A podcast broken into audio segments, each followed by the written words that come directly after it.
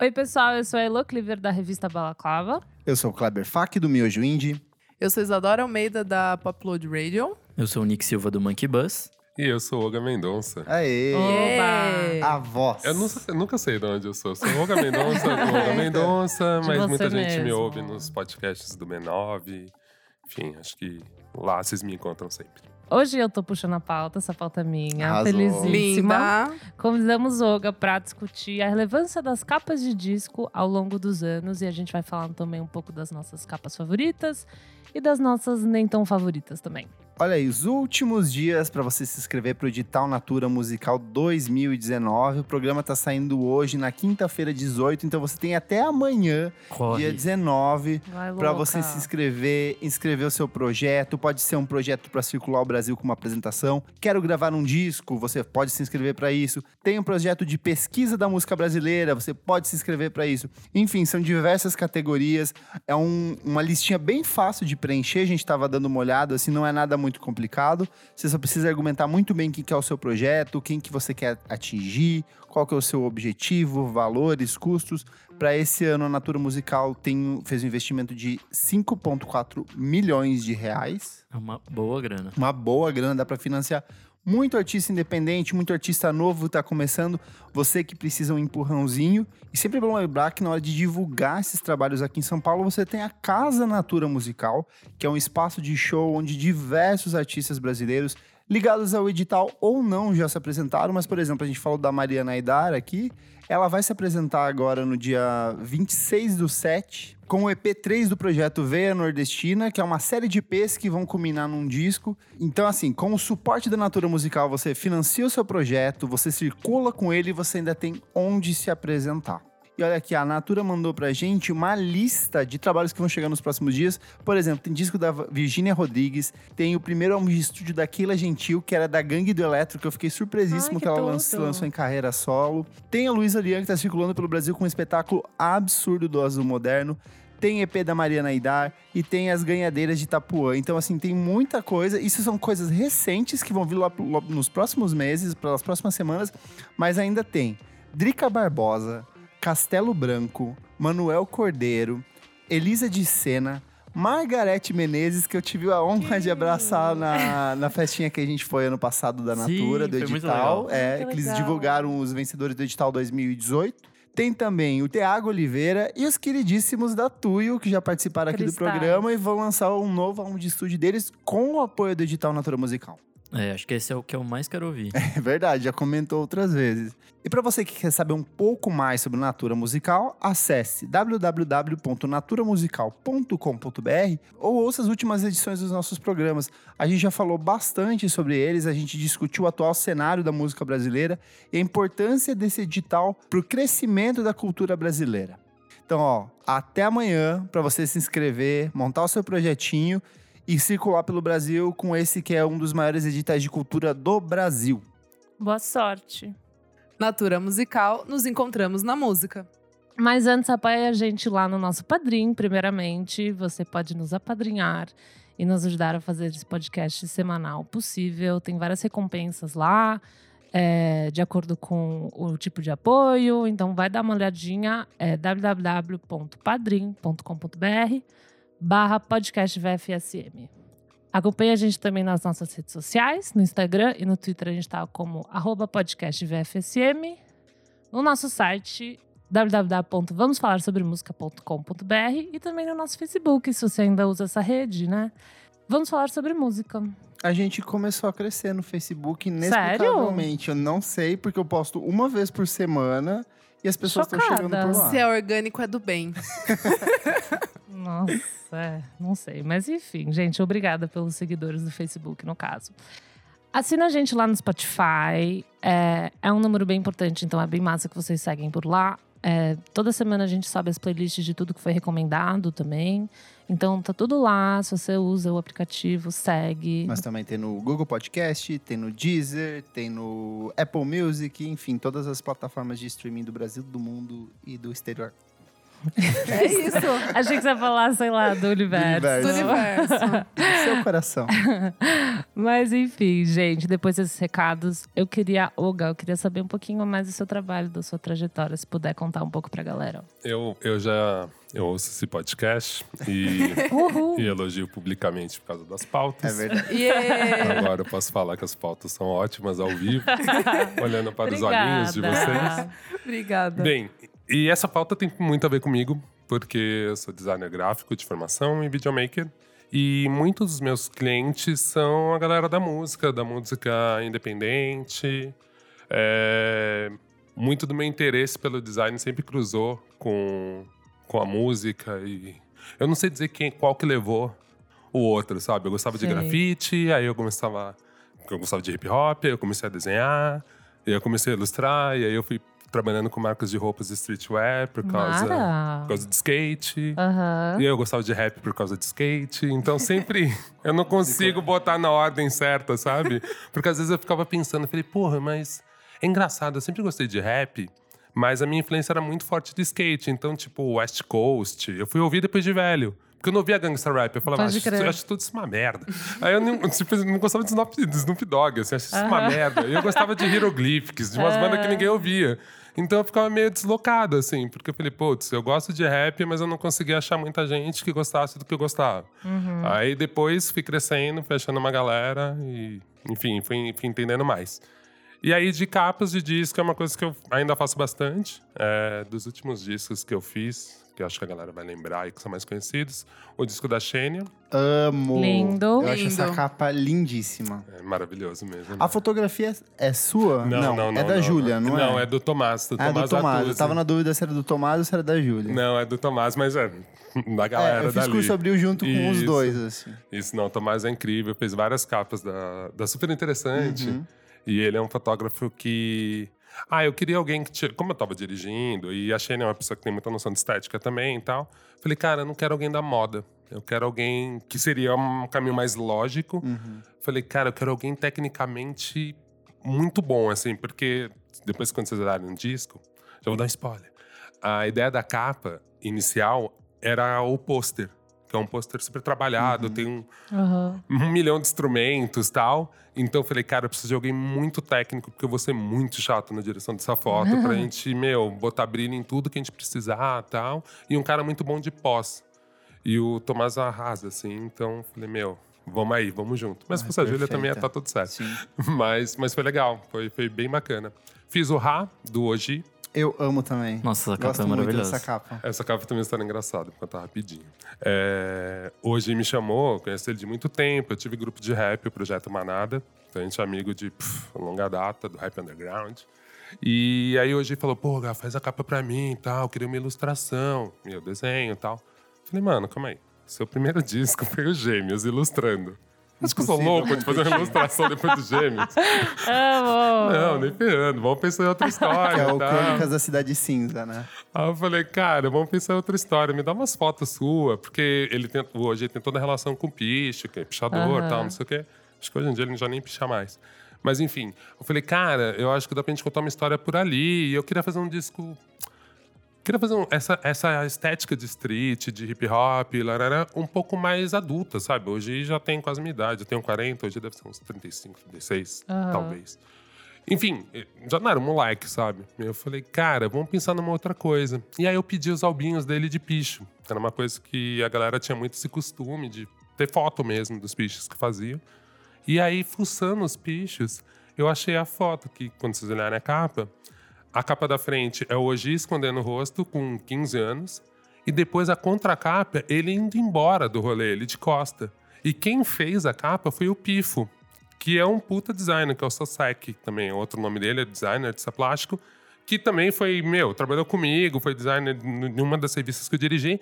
Então, cara, tipo assim, full circle, Tudo fechou ligado. tudo, assim. Falei, Que cara, tudo. quem que fez essa capa? O Pifo. Falei, puta, ele que fez a foto, então ele vai fazer pra mim o tag. Aham. E aí eu só juntei os caras ali, foi uma capa Foi uma capa bem tranquila de fazer, ao mesmo tempo trouxe um pouco essa coisa até de storytelling dele, mas, mas foi meio engraçado, porque foi meio acidental. Eu não fui um grande gênio, só pedi as fotos, comecei a olhar e falei assim: Imagina. foi mais um trampo de garimpo e depois botar, Ah, organizar isso, o né? uso das cores, os É. elementos. E ela é uma capa minimalista, só que ela tem tanta coisa Não, passando essa ali. fonte é a fonte do Riders, do time de, de futebol americano Riders, né? Ah. Que é muito, meu, é ícone no rap, né? Então a NWA usa. Então tinha, tinha essas brincadeirinhas que a gente vai, vai procurando. Então é do logo de um time que, meu, a- o NWA popularizou, assim. Né? Lindo. Muito simples, eu acho. Aí lindo. tem as coisas, é, todas as peças do Rico, do começo, eu fiz Uhum. também, do Rico da Laçã. Do single novo é sua? Não, não, não. Mas não parece, lembra um pouco da Shane, assim, lembrou bastante, a- meio que tem essa a ver, coisa deles né? parecerem uma divindade negra, assim, eu acho bem incrível. Sim, sim. É, era, uma, era meio que uma tendência, né? Aham. Depois eu fui vendo que vinham mais capas assim. Foi legal ter feito a da Shane e eu já percebi que uma galera já, tipo, já falou comigo, falou assim: Meu, eu tô usando de referência. E é isso aí, velho. Vamos, Foda. Vamos pra frente, vamos tocando. Mas é um pouco isso. De fazendo uma breve pesquisa assim de capa, eu queria entender quando que começou esse glamour assim um pouco, né?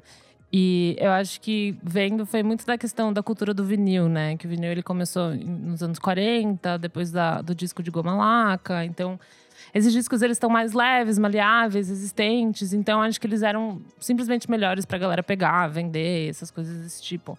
E pelo tamanho também começou essa brisa intensa, né? De você pensar na foto, você pensar na estética e tudo que gira em torno disso, que hoje a gente vê como uma parte desse universo, né? Mas é interessante ver como tudo, tudo isso aconteceu. Hoje a gente vê como universo, mas o streaming ele mudou completamente também a relação que a gente tem com isso. Até o CD que virou menor, mas ainda era, né? Tipo, o CD você ainda tinha o Nirvana, você ainda tinha esses, essas bandas que vieram do CD, mas que tinham capas muito grandes. Mas eu não sei se hoje eu vejo essa mesma importância que, sei lá, um Beatles White Album, sabe? Umas coisas assim, tipo um Pink Floyd pesadão. Eu não sei se isso ainda permanece, sabe? Posso só voltar um pouco? Lógico. Eu achei legal que você puxou direto de vinil, mas eu fui tentar pegar mais pra trás. Mara. Da onde que vem, assim, essa relação? E eu acho que meio que a consolidação é na, Bela da- na época da Belle Époque, com os cartazes do Toulouse Lautrec. Que era o cara que fazia os pôsteres ilustrados pro Moulin Rouge. Então eu acho que ele. ah, não, que ele interessante. é, eu acho que essa relação de pensar no- na relação música, espetáculo e um produto visual, eu acho que meio que existe um princípio de consolidação a partir disso.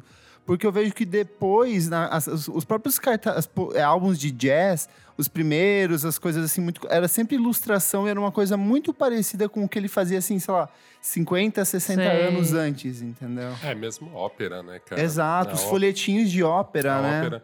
é, Um, um dos meus trabalhos, aliás. Ah, eu tô, tô fazendo meu portfólio, né, gente? Presente. É Fazer meu É portfólio, pra viu? isso. Eu juro que não é esse o objetivo principal.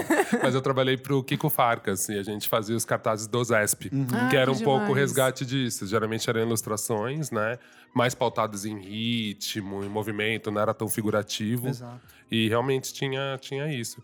Tem um lance legal, né, que você puxou, que, que fala um pouco disso também, que assim, o tamanho do vinil, eles eram peças publicitárias. Total. Até a disposição nas lojas era muito diferente do que é agora. A gente vê ainda em loja de vinil mais retrô, aquela disposição nas paredes, mas eu me lembro, assim, de ser em lojas de discos aqui, e era isso, né? Era um grande painelzão, então, assim, ele tinha uma função de pôster também. É, e tinha os lugares de destaque, né? A primeira Justamente. estante são os Você tem lançamentos. na entrada, vitrine, você tem dentro e Exato. volta. E mesmo assim, nas gôndolas ali, você já tem, tipo assim, os principais estão sempre assim na, Na frente, entrada. é. né? É, então tinha essa lógica, né? De ser um O atrativo pôster. visual, né? Sim. Um grande Uhum. marketing, assim. Qual que pra vocês, vocês acham que é o primeiro que vocês pensam que, nossa, tipo, isso foi realmente um, um sucesso numa questão de artística, sabe? Tipo, Eu acho que pra todo mundo vai ser, eu não sei, mas Beatles Sgt. Peppers, porque primeiro que ela é uma capa pensada para ser uma capa, assim, não é simplesmente, ah, vamos tirar uma foto dos, do- dos quatro Beatles aqui, aham. como era, sei lá, no Beatles for Sale ou nos outros discos, tipo no, no Help, era uma coisa meio posadinha, assim.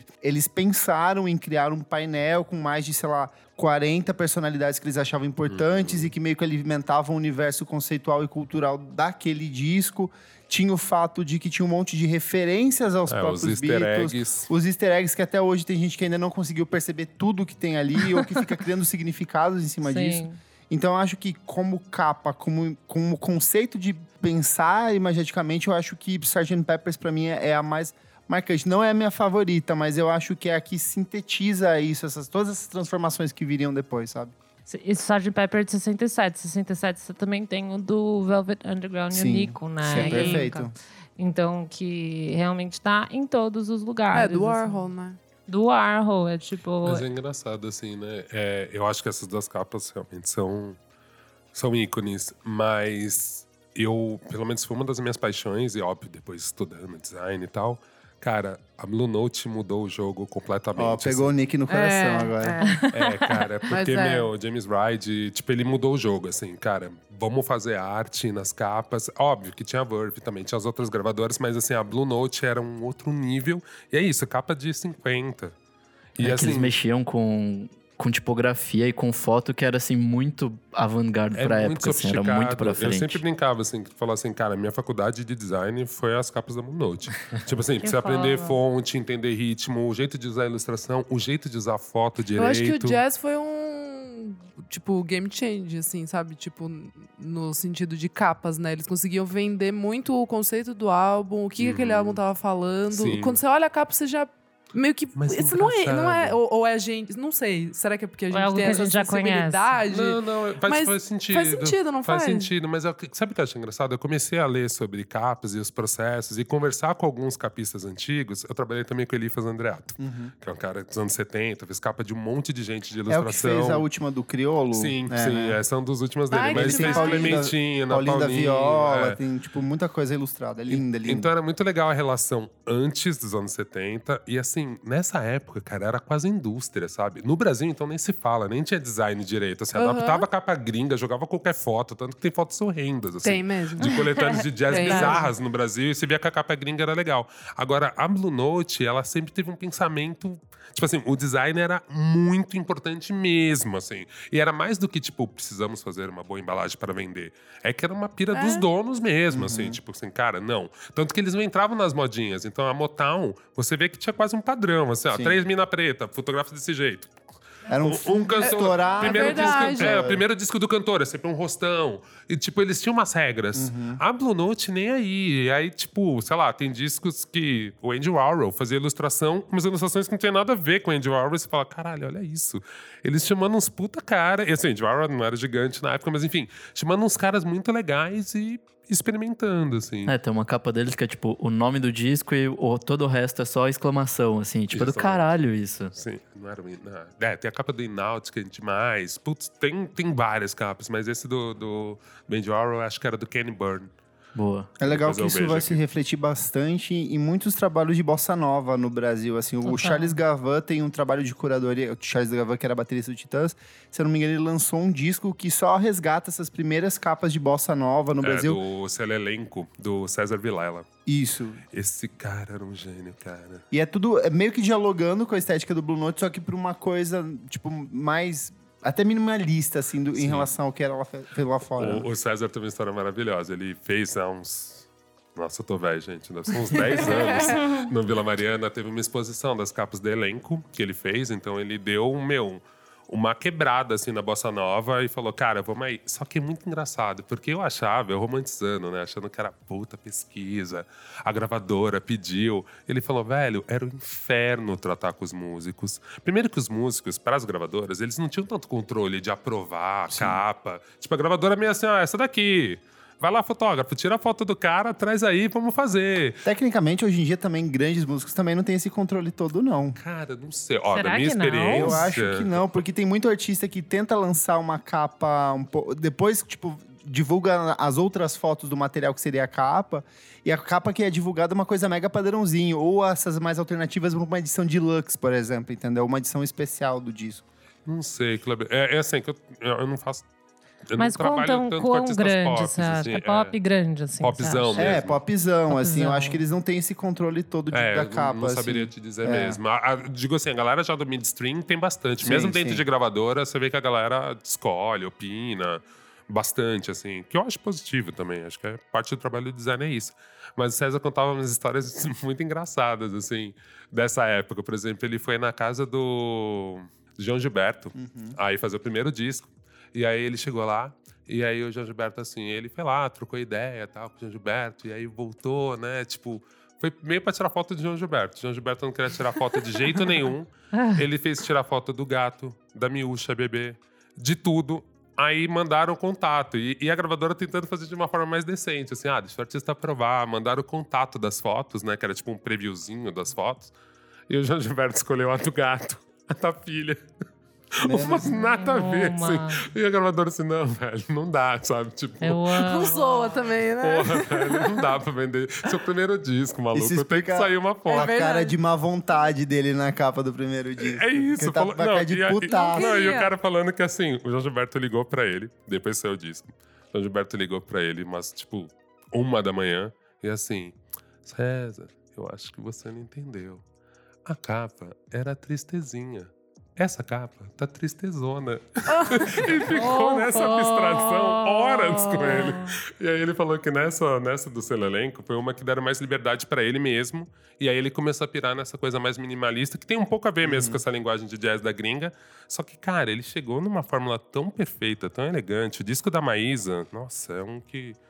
Um disco que eu persigo muito, assim, é um dos mais bonitos. É bonito mesmo. Né? Aquela, aquela, aquela É só o olho em, é, é em alto contraste. é. Era tudo em alto contraste. É, incrível. e, é tipo, chiquérrimo. é muito elegante, cara. E eu lembro Muito. que há um tempo atrás saiu uma caixinha que era maravilhosa, mas eu era um, um jovem estagiário, não tinha grana para comprar, que era tipo um relançamento, assim. Eu falei, ai, caralho. Não, é meio fetiche. Aquela, você fica olhando assim, ela é bonita. Bonito Muito. demais. E os discos eram incríveis, né? Verdade. É muito jazz mesmo. Eu penso muito no- nos de samba, bossa nova, assim, mais Chico Buarque, que é a mesma, aquela mesma coisinha deles paradinhos, meio olhando pra câmera, sabe? Aham. Daí você tem o do Chico de 66, que é aquela zoeira que ele tá rindo, daí ele tá Ah, eu tipo, amo essa triste. capa. É, essa capa eu é gosto. perfeita. Eu gosto das cores dessa capa, porque é, É. sempre tipo um azulzão, um roxão, alguma coisa assim, uma cor mega estourada. Umas cores muito estouradas. Esse depois virou um meme, no É. caso, Sim. né? Tipo, a galera Fortíssimo. pirou, assim. É uma tristeza, né? Ressignificar com meme. Você fala assim, porra, velho. É muito bom, Aí né? a criança vai no sebo e fala, ah, a capa do A meme. capa do meme. Ah, quem sabe ele se interessa a ouvir. Pode ser legal. que Pode, ser legal.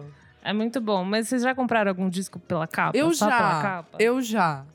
Gente, eu comprei o primeiro do Vampire Weekend. Ai, mas é uma Em capa Ah, é capa 2008. Eu lembro que eu fui na Banana Record Store, lá no Iguatemi. Eu não morava aqui, né? Eu sou de Sorocaba. Eu cheguei lá, daí eu, indizinha, cheguei, tava conversando lá com o cara. daí eu, eu não lembro qual álbum que eu comprei. Talvez, sei lá, Block Party, sei lá. Eu, eu fui pra comprar algum, assim. Aí eu olhei assim, daí ele falou: Ah, chegaram esses álbuns aqui, que também acho que você vai gostar dessa, dessa vibe, né? Que você é meio indie, que eu tava falando das bandas que eu gostava. Eu olhei do Vampire Weekend e eu peguei na hora, assim, tipo, eu falei, meu, não sei que álbum, quem que é essa É deles banda. no barquinho? Não, é aquela do, can- do Candelabro, assim, tipo. Um Ah, tá Uma bom, capa tá bom. laranja. É, linda, É- é- linda, é linda. bem- tom pastel, assim, quando não se usava tanto tons pastéis, assim, e eu, eu, eu já achava bonito, assim, eu achei delicado. É, E era com. Tipo, era o CD com a caixinha de papelão em volta. Sim. Tipo, Ah, ou seja, que tinha legal. mais Ah. uma capa, sabe assim? Tipo Aquela- uma cinta? Ah, não, É, aquela. tipo- ah, é, tipo, uma cinta meio isso aberta. Que você, né? Isso, que você tira, assim. E Sim. daí acho que pelo papel ser um, um papelão bonito, assim, também eu fiquei meio, nossa, daí eu comprei. Esse foi um, um que eu comprei pela capa. E daí eu amei a banda. Sim. Dei eu sorte. acho que comprar não, porque, tipo, não tinha banca de CD e Tapeulândia, era no máximo banquinha pirata. Total. E aí era aquelas coletâneas, assim, que era uma foto dividida em quatro, assim, Scorpions, Guns N' Roses, Amo, Iron Maiden e sei. Metallica. sabe? Perfeito. Estourada, ridícula, assim. Mas de, ba de baixar e de ter essa. Putz, vou, vou experimentar essa Aham. banda porque a capa é legal, assim. Eu acho que o, o boxer do The National foi o Ai, que me pegou muito nessa, É porque é uma lindo. foto em preto e branco É da galera dançando, assim, eu acho lindíssima. A estética do Franz Ferdinand nos primeiros discos é muito Eu também boa. na rádio. Toda inspirada em Bauhaus e conceitos de, de, é, de, de Construtivismo russo, né? isso, construtivismo russo, É exatamente. então, tipo, me pegava bastante, É assim. bem bonito. Bem bonito. Eu acho que eu baixei Interpol nesse esquema. É outra que é É outra. O linda. Turn on the Bright Lights É, foi tipo, por causa disso também. É muito minimalista, assim, é tipo uma escadinha e tal. Nossa, lembrei um também é, de ouvir, tipo, em online, né? Também, Kleber, a gente do interior era um pouco mais difícil. Kaiser Chiefs, cara. Verdade, era uma capa Era uma capa bonita, eu né? Era meio Ela retrô, era, né? ela era meio velha, Era desgastada, bonita, né? assim. Nossa, eu realmente. Todas essas bandas do comecinho dos anos Eles 2000 tinham tinham uma- cuida... um É cuidado, porque eu sabe o né? que eu acho? Eu acho que é uma resposta aos anos 90, porque eu acho a estética dos anos 90 horrível. Tipo, Red Hot Chili Peppers, pra mim, é um exemplo de umas capas assim que eu acho É horrível. É verdade. horríveis. Era é, sempre o grunge matou. Muito, nossa, o grunge matou a nossa. arte, assim, muito, forte. muito, muito. É engraçado isso, né? Eu compro designer, né? Comprei vários discos por causa da capa, às vezes porque é muito bonita ou porque às vezes porque é muito feia. Mas um que eu lembro que eu não gostava tanto do disco, aí eu li sobre a história da capa e aí eu comprei foi o Survival, Survival do Bob Marley. Não é um disco que legal. Não era um disco que eu gostava tanto. A capa. Dá uma procurada aí. Vocês em casa, procurem agora para fazer sentido o que eu vou falar. É, ela é uma capa que, esteticamente, ela nem é tão bonita se você não entender o significado. Porque, assim, uma primeira leitura, você vai ver um monte de bandeira de países É, da não é África. tão bonita. Sim, sim. Só que essa textura embaixo do Survivor, se você dá um mega zoom, Um cinza e é preto ali. isso. Uma coisa meio uma textura africana, então, né? sabe o que, que é isso, cara? São pessoas. É, é justamente a planta que eles botavam para posicionar os escravos que você trazia da África. Nossa. Então, isso são milhares de corpos. Então, assim, esse é o primeiro andar do barco. Tem o segundo andar e o terceiro Ai, andar. Esse credo. desenho tem vários Aí agora fez sentido e a capa ficou muito Ai, que foda. incrível. Cara, então assim, ela é muito foda, porque ela fala de diáspora de um jeito, e é o disco inteiro, ele é super de protesto. E eu lembro que eu, jovenzito, ah, meio chato, meio boring esse disco. É. Não entendia direito. E assim, cara, quando eu entendi a capa, quando eu entendi o conceito, tipo assim, é uma capa que eu amo. E assim, esteticamente ela não é tão bonita, mas ela tem todos os conceitos do Nossa, design. Assim, o cara contou a história inteira só ali, uma imagem Demais. sintetizou tudo. E você fala, cara, que Demais. foda, assim, que foda. É, é legal que você puxou o Bob Marley, porque a gente capa muitas vezes não é puramente estética, é provocação e discurso político Ah, escancarado reggae, ou não, né? é, e tem, tem uma fase no reggae, eu tava falando pra eles antes de começar o programa, que eu tô muito numa pira de pesquisa de reggae, né, né, porque eu gosto muito de reggae, principalmente reggae antigo, mas anos 60 e 70 eu meio negligenciei, assim. Quando começou a entrar muita maconha, eu falei, ai, que porra, isso é chato, tudo meio igual. Mas agora eu tô correndo atrás disso. E eu comecei a reparar isso, cara. Tinha muita capa que tem umas ilustrações à mão, principalmente os do Peter Tosh e tal. E eles tinham uma brisa, cara, principalmente 70 para 80.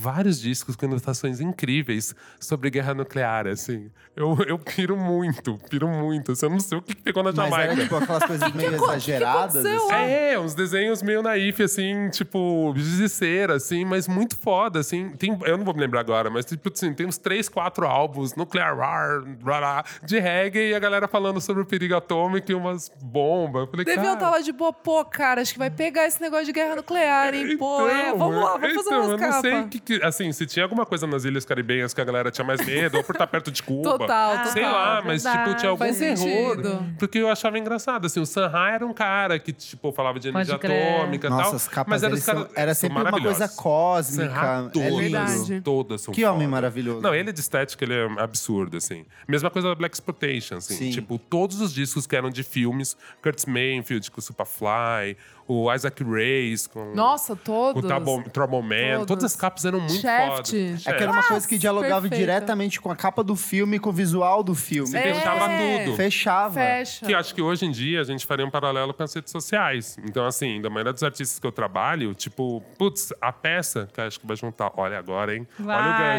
gancho. Juntar com o vai, começo sobre a importância da capa.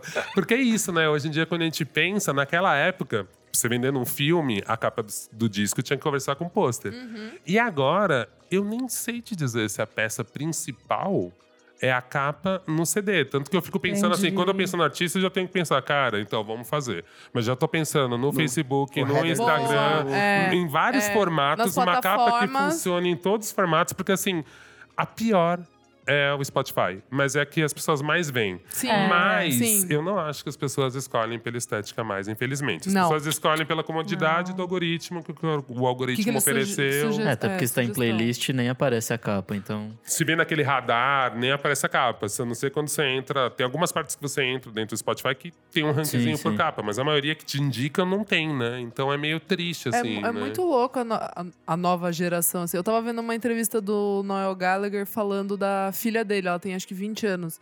E, tipo, ela tinha 16 anos. Eles estavam conversando, aí é, é, ele falou que ia é, pagar um cara pra fazer a, arte, né? Tipo, da, da capa. E aí ela falou, mas como assim pagar? Tipo, como assim? Pra quê? Ele, não, no vinil, tipo, né? Vinil, CD e tal, da lá.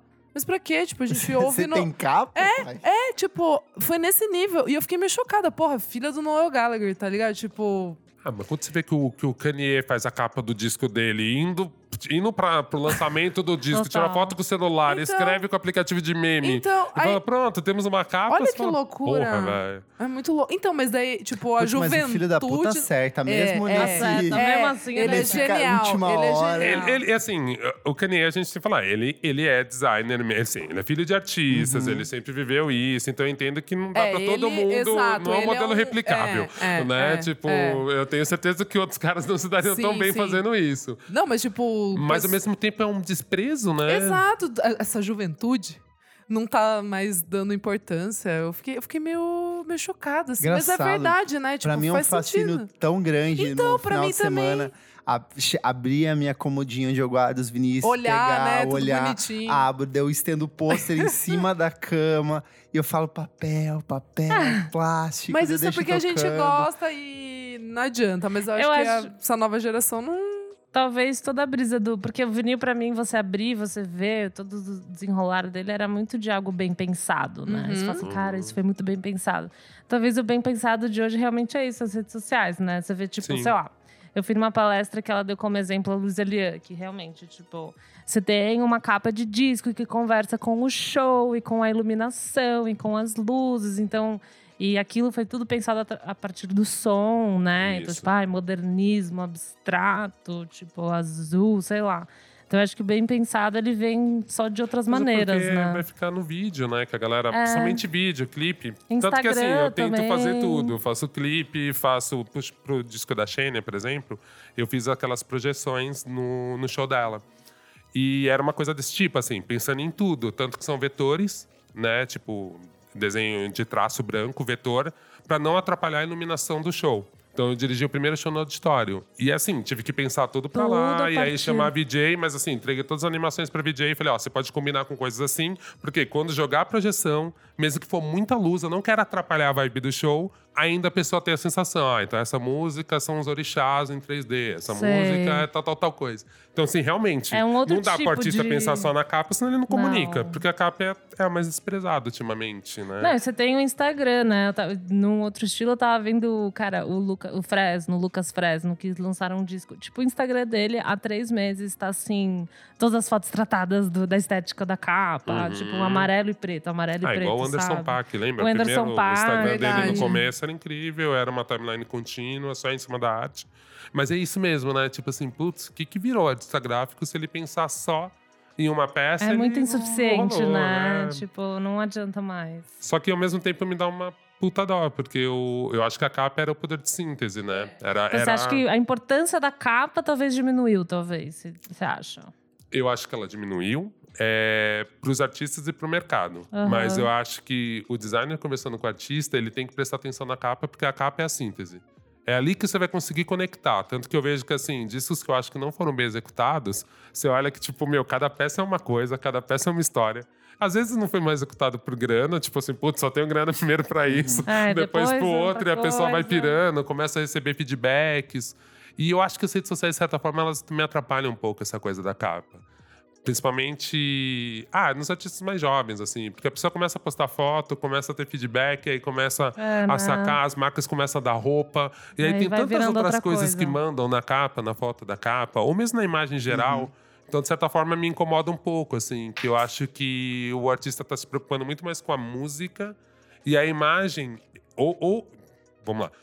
Tem artista que, pra mim, você conhece só pela imagem, tá precisando do Instagram, você nem sabe o que canta, mas é o estilo, é muito legal, porque ganha roupa tal, tal, tal, tal, tal, tal. E a pessoa é um ícone da moda, fashion, tipo, deusa, sem defeito, lararã.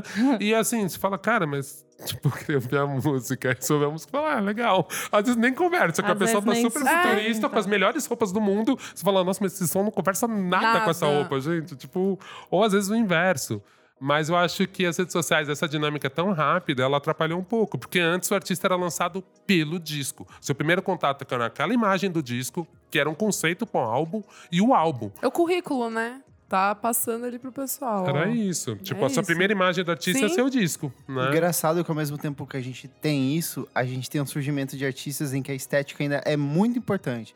Por exemplo, FKA Twigs. Nossa. Ela é demais. total uma, é uma correlação entre música, entre o som, entre o clipe, é aquela coisa exagerada do É, olhão, do em rostão. ela pensou né? em tudo. Então, até nas apresentações ao vivo, ela transporta um pouco desses elementos estéticos. A gente falou do Celofone, que foi o último clipe dela, que é ela dançando num, num polidense. E tem isso no. Você viu o Doc, aliás? Não, não vi. Opa! Opa! vai. Sobre o clipe? Eu não sabia. Esse eu vi Opa! também. Nossa, o Kleber vai ter um Opa. negócio. É o mini lemonade. Nossa. É um micro limonade. Nossa, É chocante. É ver. chocante, né? É muito foda. É que ela, ela tem muito controle. Sim. O Rico tem uma história engraçada. Ele foi fazer. um- Eu nem sei se eu posso falar isso, mas eu vou falar. Ele foi fazer um negócio pra uma marca lá no México, uma marca famosa de esportes. E, e ela participava de uma das coisas. E eram artistas do mundo inteiro e tal. Meu, ele falou que essa mulher no set. Tipo, meu, ela dirigiu a parada inteira. Ah, eu imagino. Sério? É, ela, ela é meio Beyoncé, assim. Ela, ela sabe o que ela quer, ela manda na estética e ela foi, tipo, meu, certinha, assim, sabia de tudo. Puta, mandou na porra toda, assim. E o Rico tá falando, meu, tava ficando incrível. e é, e é foda, eu acho que ela é meio fora da curva nesse sentido, assim. É né? muita visão, né? Você pensar. É, aí são pontuais, né? São artistas pontuais que têm essa visão de, de tudo, né? Eu acho todo também. Eu, é, é por isso que eu penso, assim, eu... Eu sempre fica pra mim uma coisa meio dúbia, sabe? Tipo assim, ao mesmo tempo que eu acho muito legal esses artistas que, ah, foda-se, eu vou fazer minha parada aqui, bem punk e tal. Uhum. Ao mesmo tempo eu falo, porra, mas é um trampo coletivo, né? Porque é difícil, não é, impor- é difícil a pessoa ser boa em tudo. Então, tipo, o Kanye dá uns tiros certos, mas, É. mas ao mesmo tempo você sabe que ele tem muita colaboração, por exemplo, na música. Na música ele tem tem música do Kanye que é muita. 30 cara acreditado. Sim, Você é. fala, velho, 30 Ele criou uma fórmula para as pessoas. pessoas fazerem a música, música pra ele, né? É. É um processo É. de curadoria que ele faz, na É verdade. verdade, né? o Tipo, ele faz Kanye é um curadoria. curador, cara. Pra Ele é um tudo, pra curador. moda. É, e que foi uma coisa tudo, bem cara. complicada pro rap, assim, porque no rap não tem essa parada de ghostwriter. Então, assim, no segundo disco do Kenny, uma galera falando assim, mano, quem tá escrevendo essas merdas, essas letras é o Consequence. O flow tá igual. Tipo assim, é o Consequence que tá escrevendo pra ele. E aí, tanto que o Kanye ficou meio assim, falou: é, vocês vão ver, no próximo disco eu vou mostrar que eu sou um super MC também, não só um beatmaker. Aí, tipo, parece que no terceiro disco ele voltou a escrever. no- e aí já no. Nesse último eu fiquei decepcionada que aquela música Violent Crimes não é dele. Tipo, a letra não é dele, assim. Então. E daí eu ouvi e falei, Cara, eu caralho, acho ele que tá a falando de maioria várias já não é. Ele, Já não ele é. deve chegar com uma ideia e falar, eu quero fazer uma música Em disso torno disso. essa É, batida. o que eu vi do processo dele é meio assim, ele se tranca com os moleques É, todos e, tipo assim, vamos lá, galera. Tipo, e essa rima aqui? Achei legal. Que era uma coisa que pro rap é tipo um tabuzaço, assim. Tipo, mano, ninguém Quero escreve minha letra, tá louco? sozinho, né? Tipo, É interessante, é uma, É uma cultura outra- pop é. dentro do rap, né? Então, por isso que, de certa forma, pra mim é tipo assim. O Kanye transcendeu o rap. Total. É tipo como o Rafael Moreira transcendeu o trap. É verdade. É outra É parada. isso, Saca? é tipo assim, é outra parada. Não é eu nem ligo, assim. É É, tipo, meu, é mesmo, arte, é outra parada. Tipo, Não, eu nem e gosto também, tô mesmo lugar. nessa, tô Porque senão me, senão me ofende, sabe? Tipo assim, Total. mano, você não é MC. Exato. Essa porra de um beatmaker que chamou de compositor e junta isso e conta uma história. Tanto que, assim, é contraditório. Você lê a letra de Black Skinned e depois você vê a merda que ele fala sobre racismo, Total. você fala, mano, não é a mesma É, pessoa que escreveu. Ou você mudou de opinião, não sou contra pessoas mudarem de opinião, mas você mudou pra caralho, né? tipo, Pouco tempo, né? de um lado pro outro. E ali eu falei, é, artista pop. Não, né? e a capa, tipo, linda, e daí você tem toda aquele, aquela coisa que ele levou uma galera pra Wyoming, né? Não Isso. sei, tudo fez sentido de alguma forma, esteticamente também. É muito louco, né? E É, Até a ele- roupa que ele criou. Não, então- ele é foda, Lógico né? que é muito do momento que ele tá artisticamente, né? Mas é muito louco. E Queria quais. ah. voltar, porque a gente tá indo muito além de... Não, eu ia perguntar. Nossa, me puxa, gente. que eu Não, queria- vocês vão, velho. É que eu que vai queria virar falar três horas. sobre as capas. A gente tá falando muito artista gringo, só que Tá. a gente tem uma produção de capas brasileiras que, tipo, o Olga tá aqui como representante disso, que são de fato muito boas. É para mim uma muito icônica e que ela é- tem esse senso político que é Todos os Olhos do Tom Zé. Uhum. Porque você fala assim, oh meu Deus, é apenas uma ilustração muito louca, alguém Uma colocando uma foto. bolita na boca. E quando é um cuzão com uma bolinha de gude, no, no ápice da ditadura, num período de perseguição e censura, a gente tem também a capa do Tropicália, do... do, do Panizete Circense? Panizete Circenses, Essa capa é demais. que é perfeita, assim, cada um tem um elemento, um símbolo segurando uma imagem de alguma coisa, tem um significado, uma coisa meio dadaísta, meio psicodélica. Não, e eles falaram que eles queriam fazer uma foto que era a foto da família. É. É Que tem uma vibe mesmo, Tem, né, tem. cara? Mas eu acho a tipografia muito bem É feita. retrato, né? É Uso tipo foda. da retrato, cor, assim. tudo perfeito. Ah, e todos os personagens da Tropicália, né? Tipo, É do Praco, legal. Pinico, é muito foda. É também amo. Outra aqui, ó, bem importante, é a primeira capa do Secos e Molhados. Incrível. Ah, que a incrível história demais. é excelente, assim, eles tinham que ficar de fato com a cabeça enfiada embaixo da, da- da- de uma Da mesa. mesa. E, tipo, assim, eles tinham que ficar meio que acrocado, assim. E eu lembro que foi gravado, foi assim, coisa de última hora. Eles foram, foram de fato para um armazém, compraram tudo aquilo, foram pro estúdio. Eu lembro que tava um frio do caramba, não lembro se foi, acho que foi o próprio Ney contando. Que tava, tipo, numa noite muito fria, eles queriam logo encerrar isso. E, tipo, o resultado pra mim, assim, é, é perfeito essa imagem de capa. É muito legal. Outra bem legal é a capa dos mutantes, aquela do ando meio desligado. Sim, sim. Que é tipo A ressuscitando. Divina da- Comédia da ando, Divina- isso. ando meio desligada. É Que é meio que ressuscitando foda, de uma tumba. foda. É meio Nosferato, né? É Isso. isso. É. Eu lembro que quando eu via Pivete essa capa, eu falava, "É, meio de terror. É, é muito, eu também acho. Uma maravilhosa pra mim, que é Clube da Esquina. Ah, A clássico. Clássica. dos dois menininhos. Eu acho até muito bonitinho o reencontro deles mais tarde, segurando, tipo, já adultos, segurando. É, e todo mundo achava que eram os Que era né? É, eu achava até um tempo, até, sei lá, uns E- anos atrás. e Daí eu, eu achei encontrei. genial a releitura do Jonga. Do sim. É verdade. Perfeita. Que O Heresia. nossa. Nossa, é uma daquelas invejas que você tem, assim, criativa. Como eu nunca pensei Puta nisso que antes. pariu, eu queria fazer muito isso, cara, que gênio. Ai, capa linda, falando nessa que a gente falou, é Gerais, do Milton. É Eu amo, é E eu tenho linda. vinil, minha mãe tem, Que é bem tipo, melhor a é- letra. é pe- não, e é perfeito, assim, é prata, o risco fica, tipo, outra coisa. Sim, Fica, sim. Não, e, e faz assim, sentido em vinil. repara que até uma questão, é uma questão bem discutida na- nas fotografias de pessoas negras, ainda mais, meu, retintas, assim. Bota essa gapa no Google, Images, e vê quantos tons de pele bizarro que tem. agora. E não tem nada a ver com a É capa verdade. do vinil. É, não tem. A capa do vinil é uma impressão incrível, Incrível. É, incrível. E assim, cara, você bota no Google, assim, vocês não vão entender que essa capa é coisa. Ela- Ah, não, não, não, não. É aquela que é o rosto. Ah, você tá Ah, tá, falando sei, do... sei, Minas. sei. Minas. Do Minas. Essa é que essa é o Gerais. É linda. linda É, também. o Gerais é foda, mas É o foda. Minas eu acho mais foda. Eu acho É, perfeita. é, essa Não, capa o é Minas- maravilhosa. Você sabe É. da história do nome Minas, né? Não. Que foi um. Eles estavam, tipo, pensando no nome do disco. E aí um menino que, tipo, circulava perto dos estúdios falou: por que, que você não chama de Minas? Porque é a mistura de Milton Nascimento. Puta, que gênio. Caceta! Aí virou publicitário, né? Cara, eu É, achei isso Puta é. vida do Aí, menino. aí o buraco é mais embaixo. E me lembra a capa do. aquele filme, o que venceu o Oscar. Ai, o, ge- ge- é, como é que- não. o com o menino gay negro. Porra, gente. Ai, Moonlight. Moonlight. Moonlight. É A- isso. La La Land. É verdade, é Lembra muito. muito. É, Kleber, mas essa, é esse, isso. esse vinil, cara, ele na mão é outra coisa. É verdade, É eu já vi. coisa. É, é Eu também gosto dele, eu gosto da capa do N. Shorter com o Milton. Ai, É a capa sim, linda, é porque é meio linda. deslocado o N. Shorter, assim, e um trabalho de, de lettering muito Sim, foda. É uma meio azul, não é? É uma foto meio de natureza, contra capa é linda também, Sim. e tem um trabalho de lettering muito Bonito, foda. nunca tinha visto. E é legal porque ele é muito moderno até hoje, assim, né? Se botou na Void lá, o pessoal sai com essa capa na hora. Assim, Muito! extremamente Void. E, e eu acho incrível, incrível. É meio Uns recentes, Cassim. assim, que são bem legais. É a Ah, capa do. deixa eu puxar um Ai, antigo claro, que eu claro. amo. A capa do Cartola, do Verde que te quero rosa. Ah, É do cafezinho? é, É, acho linda. É linda. É, e assim, Ai, é maravilhosa! A história é muito foda, que era isso. O fotógrafo, eu vou até puxar minha cola que eu não lembro o nome dele, Ivan Kleinger. O fotógrafo falou que ele tava com um puta problema pra fazer a capa do Cartola, que falou que era inferno, porque ele tinha meio uma. Ah, entendo, ele teve uma operação no nariz, o nariz dele era meio uma prótese, meio cagada. E aí ele odiava tirar foto. E aí o fotógrafo foi lá na casa dele meio pra trocar ideia, tentar convencer que dia marcar foto, e o cara tirou assim, meio. Ele pegou a canequinha ali, a mulher, as dona Zica passou um café, e o cara ali com a câmera, assim, como a gente Pronto. faria com um celular, o cara. plum. Pronto.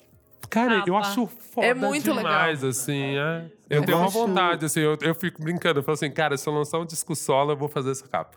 Vou refazer essa Mas capa. tem um rapper gringo que refez essa Sim, capa já, sim, meio que sim. recentemente. E tem um rapper gringo, o, ele é brasileiro e gringo, Nico. Acho que é Nico alguma coisa, que ele refez a capa do Planeta Circense, que é bem Ah, interessante. sério? que legal. Bom bem interessante. Ah, do Little Joy, no encarte dentro tem uma foto copiando. Ah, é? Tem. É tipo, é todo mundo que participou do álbum na- meio que na mesma, mesma posição, posição. E o assim. primeiro disco do D2, Tira Onda é só uma homenagem à Blue Note, né? Todas as capas da Blue Note, assim, ele vai brincando. E tem um, um clipe do Mad Lib, Shades of Blue, eu acho.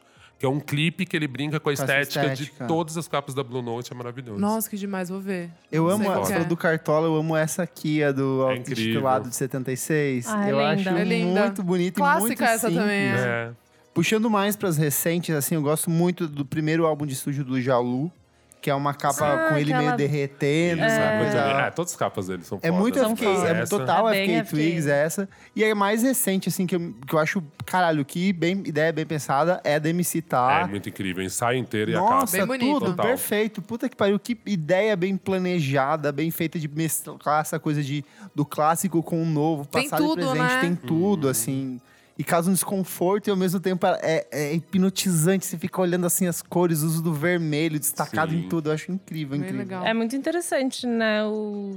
Você tem a estética. é, pensar nos singles e na capa, né? Que ela pensa, Sim. tipo, faixa, faixa, faixa. Tipo, não É, necessariamente o, você precisava o ter isso primeiro antes. disco do né? Baco foi um que eu achei muito bem pensado, assim, porque pegaram as fotos de um fotógrafo legal e conhecido do fotojornalismo lá da Bahia.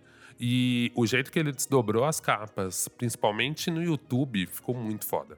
Tanto que, assim, a outra preocupação, YouTube. YouTube, é. Então, hoje em dia, assim, o primeiro EP do Rico, eu, eu fiz uma animação com os elementos da capa. E. Ah, depois vocês procuram, é modo diverso o nome. E aí vocês veem. É Então, tem assim. várias E são vários, elementos. É, né? porque a, a brincadeira com o Rico era assim: eu falei pro Rico, Rico, esse é o primeiro EP. Mas, cara, é isso. Você é um cara que vai ser vendido muito por causa da moda, enfim, você se veste muito bem. Putz, primeiro rapper gay.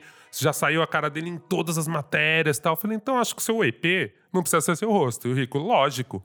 Mas eu quero que fale de você. E aí eu fui pegando elementos que simbolizavam a vida dele, o rap, e, tipo, toda a questão de gênero, enfim. E depois eu fui brincando com esses elementos, fazendo uma animação pra quando a galera assistisse no. YouTube, visse essa animação e que eles usassem show também. Legal. Então tem um pouco Demais. essa brincadeira, mas é isso, é esse desdobramento. Mas hoje em dia já é a coisa mais natural, né? A pessoa faz meio espontâneo, já faz a capa, já pensando em como animar pro YouTube, pro Instagram. E, enfim, eu acho que é um, é um pouquinho dessa história. É que a gente tá falando de capas bonitas, só que eu acho que a gente tem que ir É, pra eu ia parte das perguntar capas isso feias, aquela né? Então vamos falar das capas horrorosas. Ai, pelo amor de Deus, que eu eu, não tenho. sei se a, a que mais me remete assim, é uma capa que eu acho muito bizarra, que é a capa do Gilberto Barros me faz um carinho, Eu amo a carinho, criança. que é uma criança Não dá essa capa. passando, é, tipo, me faz um carinho, é uma criança passando uma a mão no criança, peito dele, assim. Essa criança é filha, é filho essa dele. pessoa- Eu É, sei, mas é, é. bizarro. É bizarro demais. Não dá essa. Não dá. Nossa, Não dá gente. essa capa. Não Que dá. errado. Gente. É muito errado. E aí eu lembrei dessa, mas aí eu lembrei de todo o universo de capas de apresentadoras infantis, tipo Xuxa, Angélica, que era uma coisa é, exclusivamente voltada pro público infantil, só que eram umas capas muito provocantes, uma coisa meio pornô chanchada, tipo Xuxa na água, com a água até aqui quase tipo mostrando o peito, Sim, assim. sim. Não quero pagar de moralista, mas assim, Aham. o público não era É, esse, sabe? criança, gente. É, mesmo naquela Xuxa X, tem uma que ela tá fazendo tipo um X com o corpo, assim, que ela fica Sim. numa posição Ai, mas essa meio... posição é ótima. Ela é Tipo assim, clássica. e aí eu, eu lembro que era coisa de moleque, né? E, eu- e eu lembro que a galera ficava fazendo uns pintinhos. na bunda.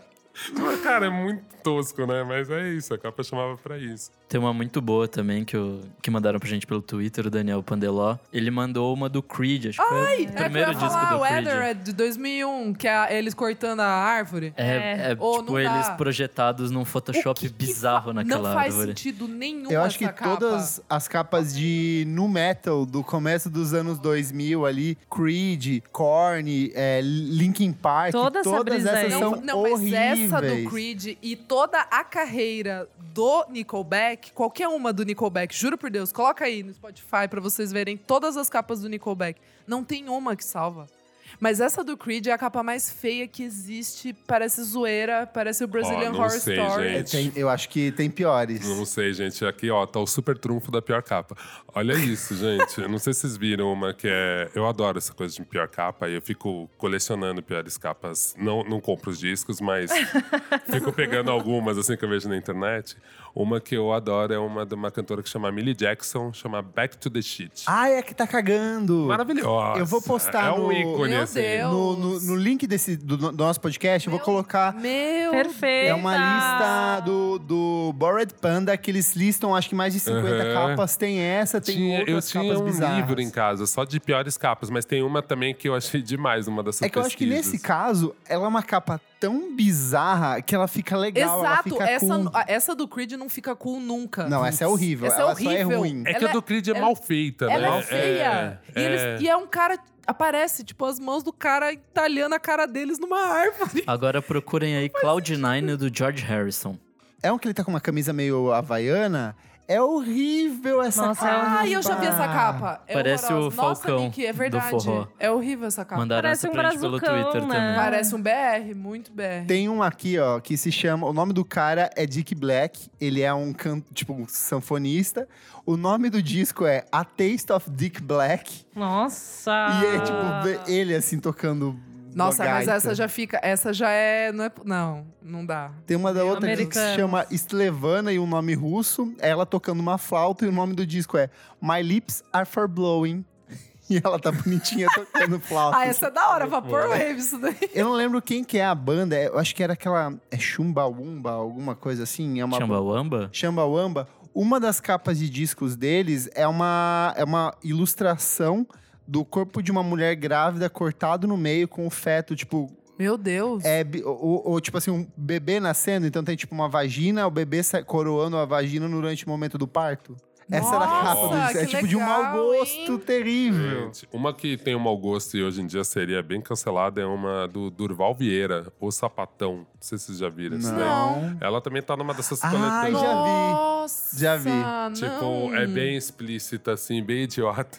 Nossa, que capa é? É que, assim, eu fico Gente. pensando nisso, assim, porque essa capa, em teoria, ela é bem executada. Aham. Só que a ideia é ruim. É ruim. É, a ideia é Porque um às mau vezes tem umas capas que me dá dó. Exato. Porque eu falo, pô, a do Creed, sei lá, se o cara chamasse alguém que soubesse usar a ferramenta Photoshop, a ideia é ruim. Mas poderia ficar alguma coisa. Porque, assim, por exemplo, uma das capas que eu mais amo é a Miser Education da Lauren Hill. Ah, é. Eu E ela é, é uma esculpida. Mas quando você pensa na ideia, cara, é uma carteira de escola esculpindo o rosto. Tipo, eu acho ela muito foda. Eu assim. entendo o conceito, mas ela entra na minha capa dos anos 90 que eu não consigo. Muito anos eu 90, também, né? eu acho super anos 90, mas eu entendi. É, eu, Eu acho eu muito foda, eu acho muito corajosa, assim. Porque, Sim. assim, a Lauren Hill é linda, era mais só você Sim. botar uma fotona dela. Dela, Mas aí, tipo exato. assim, não, mano, é o conceito aí. É isso aí, ó. Quando a gente era moleque na escola Mandou pública, a gente o zoava a carteira.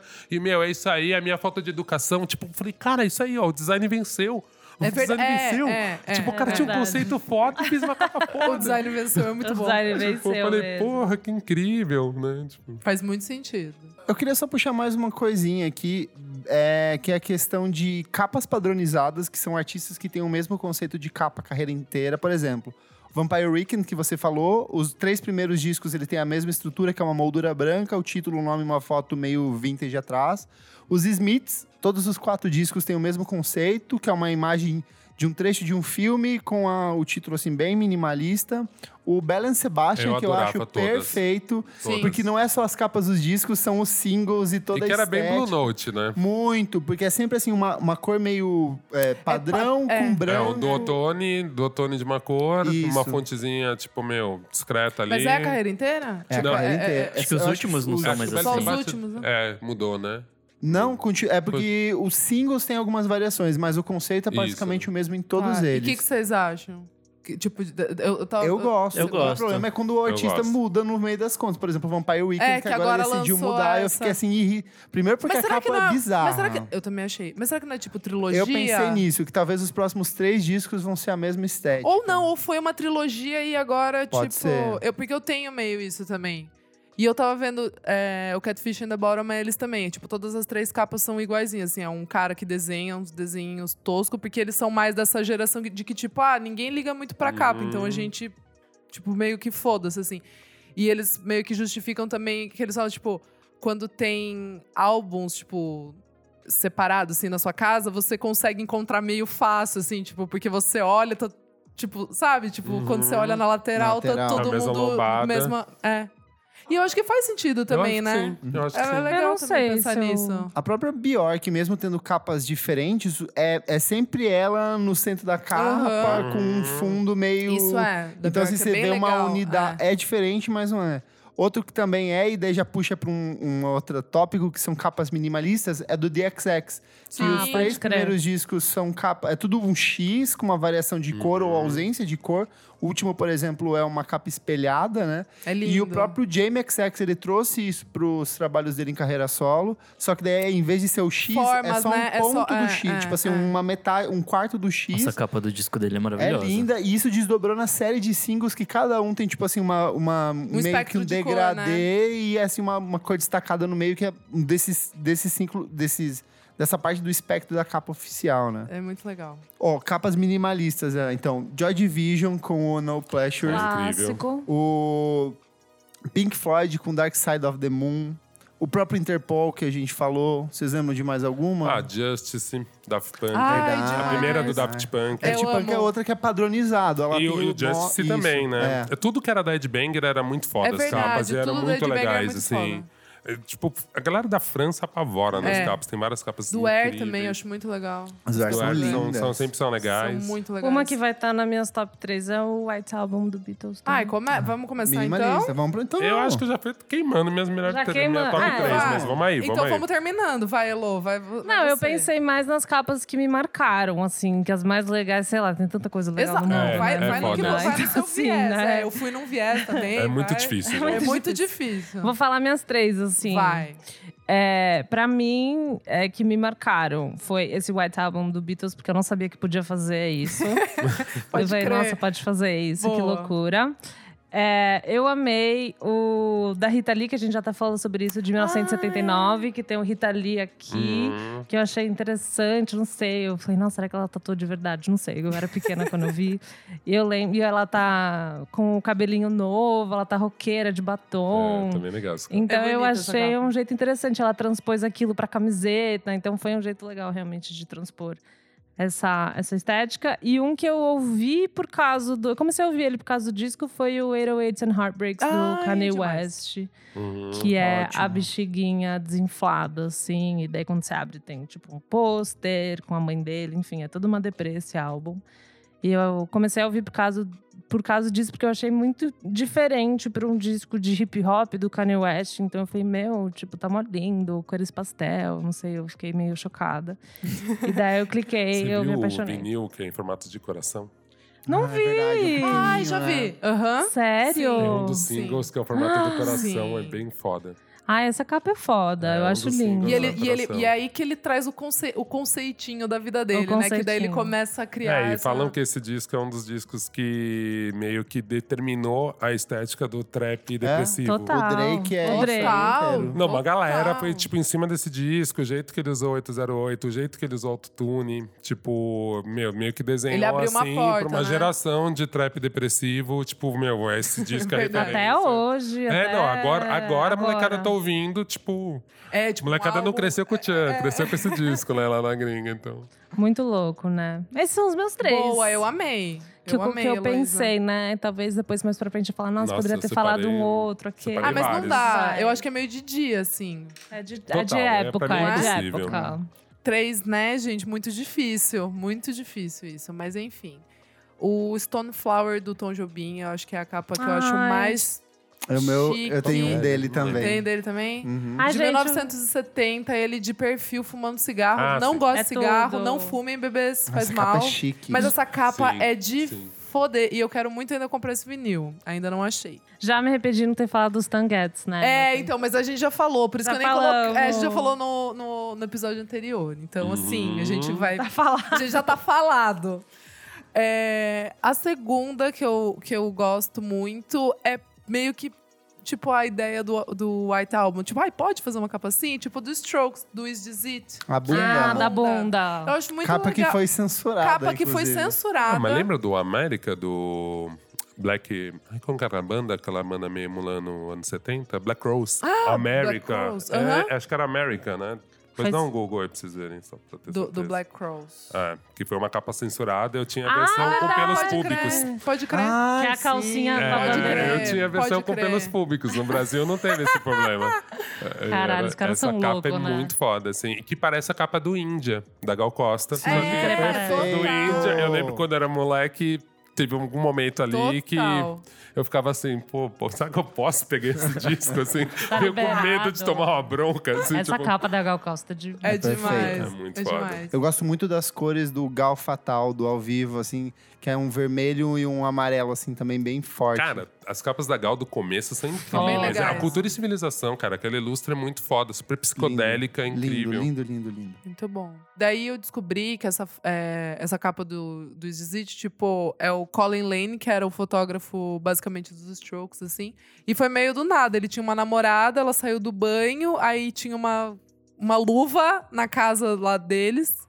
É, que um stylist tinha esquecido, ele falou: "Ô, coloca a luva aí e que eu vou tirar uma só. foto sua. E aí foi isso. E E, eu amo essas foi. histórias, tipo, bem merda pra capas que a gente acha muito foda. Enfim. E aí, minha última capa é a do Stone Roses, do álbum Stone Roses, de 1989. Icônica. Icônica, é a capa do John Squire e é inspirada no Jackson, Jackson Pollock. Pollock. E essa arte se chama Bye Bye Batman e ela é inspirada nos. é, nas manifestações de 1968 na França, de maio de 68. E aí tem todo um significado, os, os, tipo, tem lim- limões assim na, na capa, né? E aí eles falam que é por causa do gás, tipo, que ajudava a cortar o efeito, enfim, tipo, tem toda uma brisa. E daí eu achei bem legal. Lindo. Saber Não disso. sabia. Posso eu aqui? Vai, Vai, boba. Vou dar meu disco favorito da vida, que é o Pet Sounds, do Beach Boys. Ai, Maravilhoso. Porque ela é uma capa, assim, que não faz o menor sentido, mas ela faz Traz muito sentido tudo. no conceito do disco de ser um disco de fato estranho. Então tem eles dando comida pros, pros bichinhos. Recentemente rolou até uma versão que é da- uma adaptação como se fosse a Taylor Swift com essa capa, se você Ah, quiser louca. digitar aí pra você Olha ver. isso. Ela dando também comida para alguns bichos, eles fizeram uma montagem em cima disso. É, Outro que eu acho lindíssimo é o Wave do Tom Jobim. Eu acho. Lindo. e- nossa, maravilhoso. É de um minimalismo. A escolha da cor verde, a girafinha correndo ao fundo. A coisa. É bem Blue Note essa estetiquinha, Total, assim, total. total. É chique. Tem uma coisa engraçada, né, da Pet Sounds, que ele usa uma fonte que é Cooper Black, que depois foi uma fonte que o rap adotou muito. Tanto que se você for Ah, nunca ver, é, essa, essa Que fonte, é aquela letra gordinha. começo do hip hop, todo mundo usava, tanto que ela virou meio uma fonte do rap. Tem um texto do Johnny Brito falando sobre isso. Depois que botar Cooper Black e, e capas de Johnny Brito, deve aparecer. dá Que é bem legal, assim. Então, se você for ver, principalmente a jaqueta da galera do rap no começo dos 80, era tudo Cooper Black. Que legal. Que foda. É, Muito bom. E minha última, ah, eu fiquei. Eu, eu vou com uma dele, mas assim, ele tem várias, que é o David Bowie. Eu vou com a Led Insane. Porque Ah, eu acho boa. muito icônico, Boa, é muito perfeito. anos 70, só que ele tem uma porrada de capas que são, tipo, maravilhosas. Tipo, o Hunky Dory dele arrumando o cabelo assim pra trás. O Rise and Fall of Ziggy Stardust, que inclusive tem na ruazinha e tá escrito assim, Kanye We- K West, tipo assim. Tipo, tem na placa, o, o David Bowie está na rua, rua Kanye West, daí tem umas, umas, umas elementos que ligam diretamente à obra do Kanye West, que ele Ah. previu o sucesso do Kanye West, uns Ai, bichinhos legais, assim. Tá amo. Mas ele tem várias. Ai, e o que eu mais tem- gostava do Bowie é várias. porque ele às vezes utilizava de elementos de trechos de filme, de coisas que ele fazia fora o estúdio, ele transformava em capa. Por exemplo, a capa do Low é um trecho do. Ai, maravilhosa. Eu esqueci o nome do filme agora. Que ele é um vampiro. Enfim, tem essa, mas tem a- também a capa do Station to Station, que é do homem que caiu na Terra, assim, é ele entrando numa cabine daquelas de sem som e tal, que é uma coisa que a própria Beyoncé na capa do Lemonade vai fazer, que é usar um trecho do clipe pra fazer a capa. Então eu acho legal essa coisa de ele meio que expandir a obra dele. E até a última capa dele, que é o, o do Black Star, É demais. que depois que ele morreu, aí o, o- eles foram conversar com a, e, tipo, a galera recebeu o vinil, descobriu que o vinil brilhava no escuro e tinha mais uma porrada de outros significados dentro daquela capa. Então, assim, a entrevistaram o artista que fez a capa ele falou assim: vocês ainda não descobriram todos os mistérios por trás dela. Assim, eu acho esse fascínio, esse assim, muito fascinante. É muito sabe? legal. Olga. Bem, eu já tinha falado, né, do Cartola, que tipo é uma das minhas primeiras, Cartola Verde que te quero rosa. Uma que eu amo é do Mad Villain, que é o projeto do MF Doom. Ai, linda! É MF Doom. Você viu que ele soltou a É foto original perfeita. recentemente? Não, não vi. É, ele postou. É porque Essa ela é em preto e é branco, né? Ele postou Ela tem alguns colorida. meses a versão colorida dela. Cara, essa capa eu capa. acho, meu, incrível. É e assim, boa. pra quem não conhece, o MF Doom é um cara que ele usa essa máscara medieval. Na verdade, ele era de um outro grupo, que era o KMD. Só que, meu, eles tinham a primeira capa do KMD, eles foram É acusados criança de... brincando, não é? Não, era tipo, ele fez um jogo da velha e tinha um menino preto enforcado. Hum. Era tipo um jogo da velha, só que tinha um desenho de blackface nesse menino preto. Um DJ da época, de uma rádio do Brooklyn e tal, ouviu e falou assim: pô, essa capa é racista.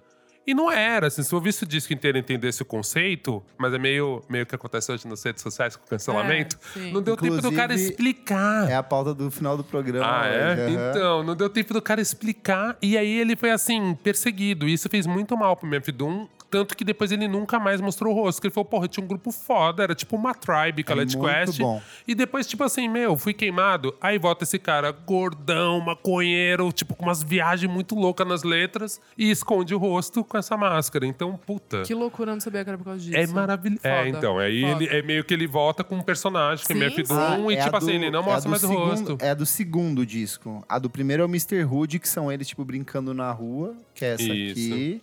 E aí a segunda. É Black Bastards, né? É. Black Busters, isso. Que é um Demais. menininho É. negro, tipo, blackface mesmo. É. Meio estilizado, tipo aqueles ti- antigos desenhos do Mickey, assim, sei lá. É, e, e, enfim, e meio por causa disso ele deu uma desencanada e depois ele volta bem mais tarde com, com AKA, enfim, se Aham. escondendo. Uma capa que eu acho que é legal a gente Ele lembrar. veio pro Brasil, você lembra? Veio, eu fui ver. E, a- e era uma discussão assim: é ele mesmo É, ou é sim. alguém? Mas a voz é incrível, Era era, ele. ele. Não, eu fiz muita foto, fiquei muito chat. Eu fui também. Lado A, lado B, eu acho uma capa Do foda Rapa? do Rapa, Ah, é porque na verdade é do Dozy Green, que é, um, que é um grafiteiro foda de Nova York. Então eu achei muito legal, assim, tipo, meu, já que você pega uma grande, uma gravadora, vai no artista mais foda da época, chama o cara e faz uma capa.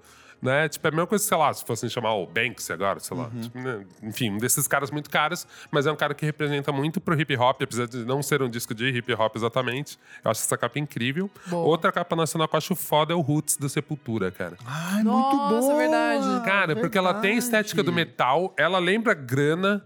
Ela, tipo, ao mesmo tempo é indígena. Brasil, é, tipo, é, esse é. disco é muito foda. É São um dos melhores discos nacionais ever, assim. É a gente tinha que discutir muito Eu esse gosto disco. também da- E essa capa é incrível. A do Arise e da do Chaos AD também, que eu acho, tipo, muito metalzão, metalzão tipo, anos 80, assim, tipo, É, não, e tem uns grupos que, assim, nem é pela estética, sabe? Tipo as capas do Racionais. Eu gosto de todas. Sim. E, assim, é difícil, enquanto designer, falar, porra, mas é linda essa. Tá Ah, mas a do Cores e Valores é Não, bonitaça.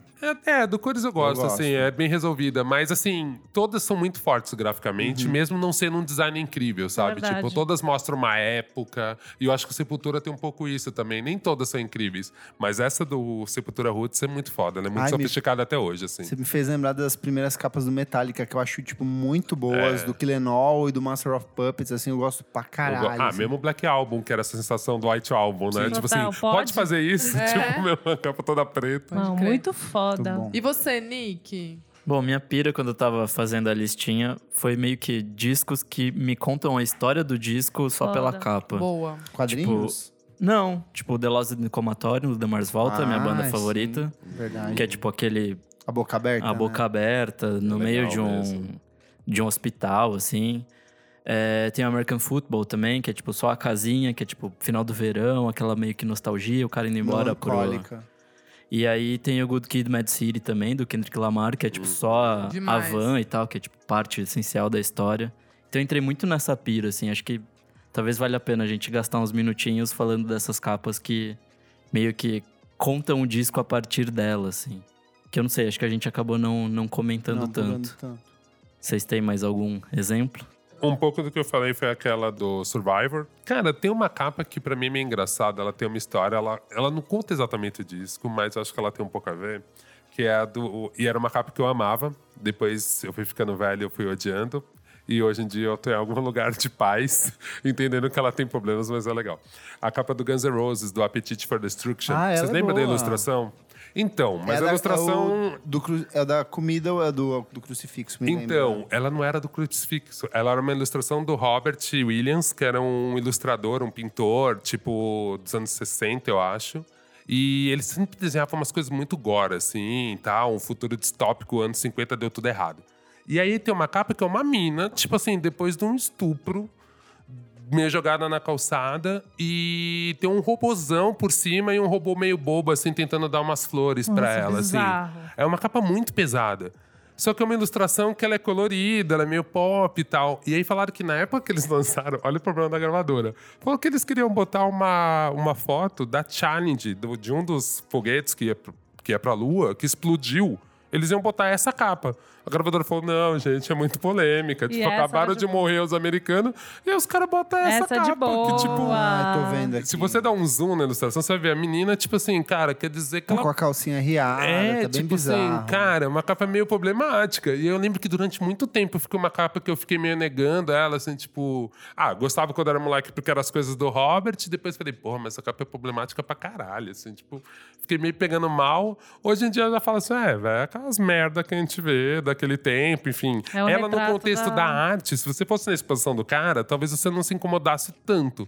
Agora, numa capa dessa banda que é mais escrota e que, de certa forma, as músicas falam um pouco isso. sexista. Falam bastante Que é isso disso. que eu falo. Eu acho que, de certa É, forma, a capa conta um pouco. Não tá falando que é um futuro distópico, mas assim, quando você vê as músicas desse disco, você fala, é, mas são uns babaca que realmente pra eles não, não seria um problema pensar nisso, né? Pensando de capas que contam a história, é capa, mas também envolve encarte, que é o Funeral, do Arcade Fire. Porque ele é um Amo. disco todo sobre morte. e Na época eles tinham perdido parte dos Perfeito. parentes deles. Então, se a capa é aquela mão, assim, com, a, com uma pena estilizada, como se fosse uma coisa meio de escrevendo uma carta. Sim. E o encarte, quando você tira o, o encarte com as letras, ele é como se fosse aqueles convites de velório, assim, tipo. É, o folhetinho, O folhetinho, é. uma coisinha meio Sim, folhetinho sim, de sim. missa, assim. Então eu acho que É muito amarra bem o conceito com a estética toda ali. Ah, e um que é foda assim também é o I Love You Honey Bear, do, do Ai, Father sim, John Mitchell. Father Eu John tenho em Mitchell. vinil. É a Ai, coisa vou roubar, Isadora. É a coisa mais maravilhosa do mundo. Porque dentro, tipo, também o encarte é, tipo, foto dele com a esposa, Uhum. tem umas colagens, assim, tipo, é- e diz muito, tipo. é- é muito Credo, é foda. muito lindo. Não, é lindo, é- lindo, lindo. Não, o vinil, tipo, é- esse é um tesão. Eu comprei porque eu falei, meu, é muito foda. Muito. Tem um MC que eu gosto que ele, ele tem as capas. A capa do disco dele, do, do álbum 2, é o John Wayne. John Wayne, tudo junto, assim. E a capa do álbum 2 é uma bolacha cream cracker. Quando você pega o vinil, ele, ele, falou, ele ficou brincando e ele fez umas mixtapes em fita cassete. Uma, a primeira delas era um, um iPod. Depois foi um Marlboro. Depois foi um Marlboro no formatinho da caixa. E depois essa, ele falava assim: ah, todas as drogas que eu uso pra fazer Ah. meus discos. Achei muito bom. E assim, era uma brincadeira que ele ia brincando com várias capas. E ele, eu vi uma, uma das explicações dele. Aí quando eu comprei esse álbum, eu, eu tirei uma foto de eu dando uma mordida no disco, assim. é um crencaque gigante. Amei. Perguntei no nosso Instagram, arroba podcast VFSM, qual que é a sua capa de disco favorita? O Boy George falou qualquer uma do Blood Orange, concordo. são todas Perfeito! lindas. todas incríveis. Eu ia falar. O Hel Rodrigues falou Melodrama da Robin, da Lorde e Kintsugi do Death Cab for Cutie. O Patrick K7 falou St. Vincent. O Tássio falou Josiara Mansa Fúria. Ah, é linda, essa capa é linda. O Luan Gomes, underline here, falou Heroes do Bowie, aquilo é forte demais, fala por si só ao mesmo tempo que instiga quem vê. O Vital, underline Guilherme, falou gosto também das capas alternativas do Tyler, de Creator, verdade, as capas, Verdade. ele sempre Capas faz do umas Taylor- três, quatro do- do capas Tyler por são disco. demais. Ele falou do Verdade. When I Get Home, da Solange. De fato, as capas da Solange Sim. são, tipo, Realmente. dessa nova fase, elas são bem bonitas, são sempre uma fotografia. Comentário do Tássio com Y, o rito de passar, da MC Tá. E ele falou também, eu amo Reflector, do Arcade Fire. Boa, bem bonito É boa também. mesmo. Boa. Tiago Rocha falou, acabou chorar e a gente acabou nem falando também. Eu não Nossa. gosto dessa. Eu Não? sei que ela dialoga com, a com o universo, de ser clássico, um mas eu lugar não meio gosto sujo, que era onde foi é. gravado. Mas eu não, não acho, assim, não Mas me é um clássico, é um É um clássico. clássico. Ah, eu tenho um problema, eu gosto de tudo deles.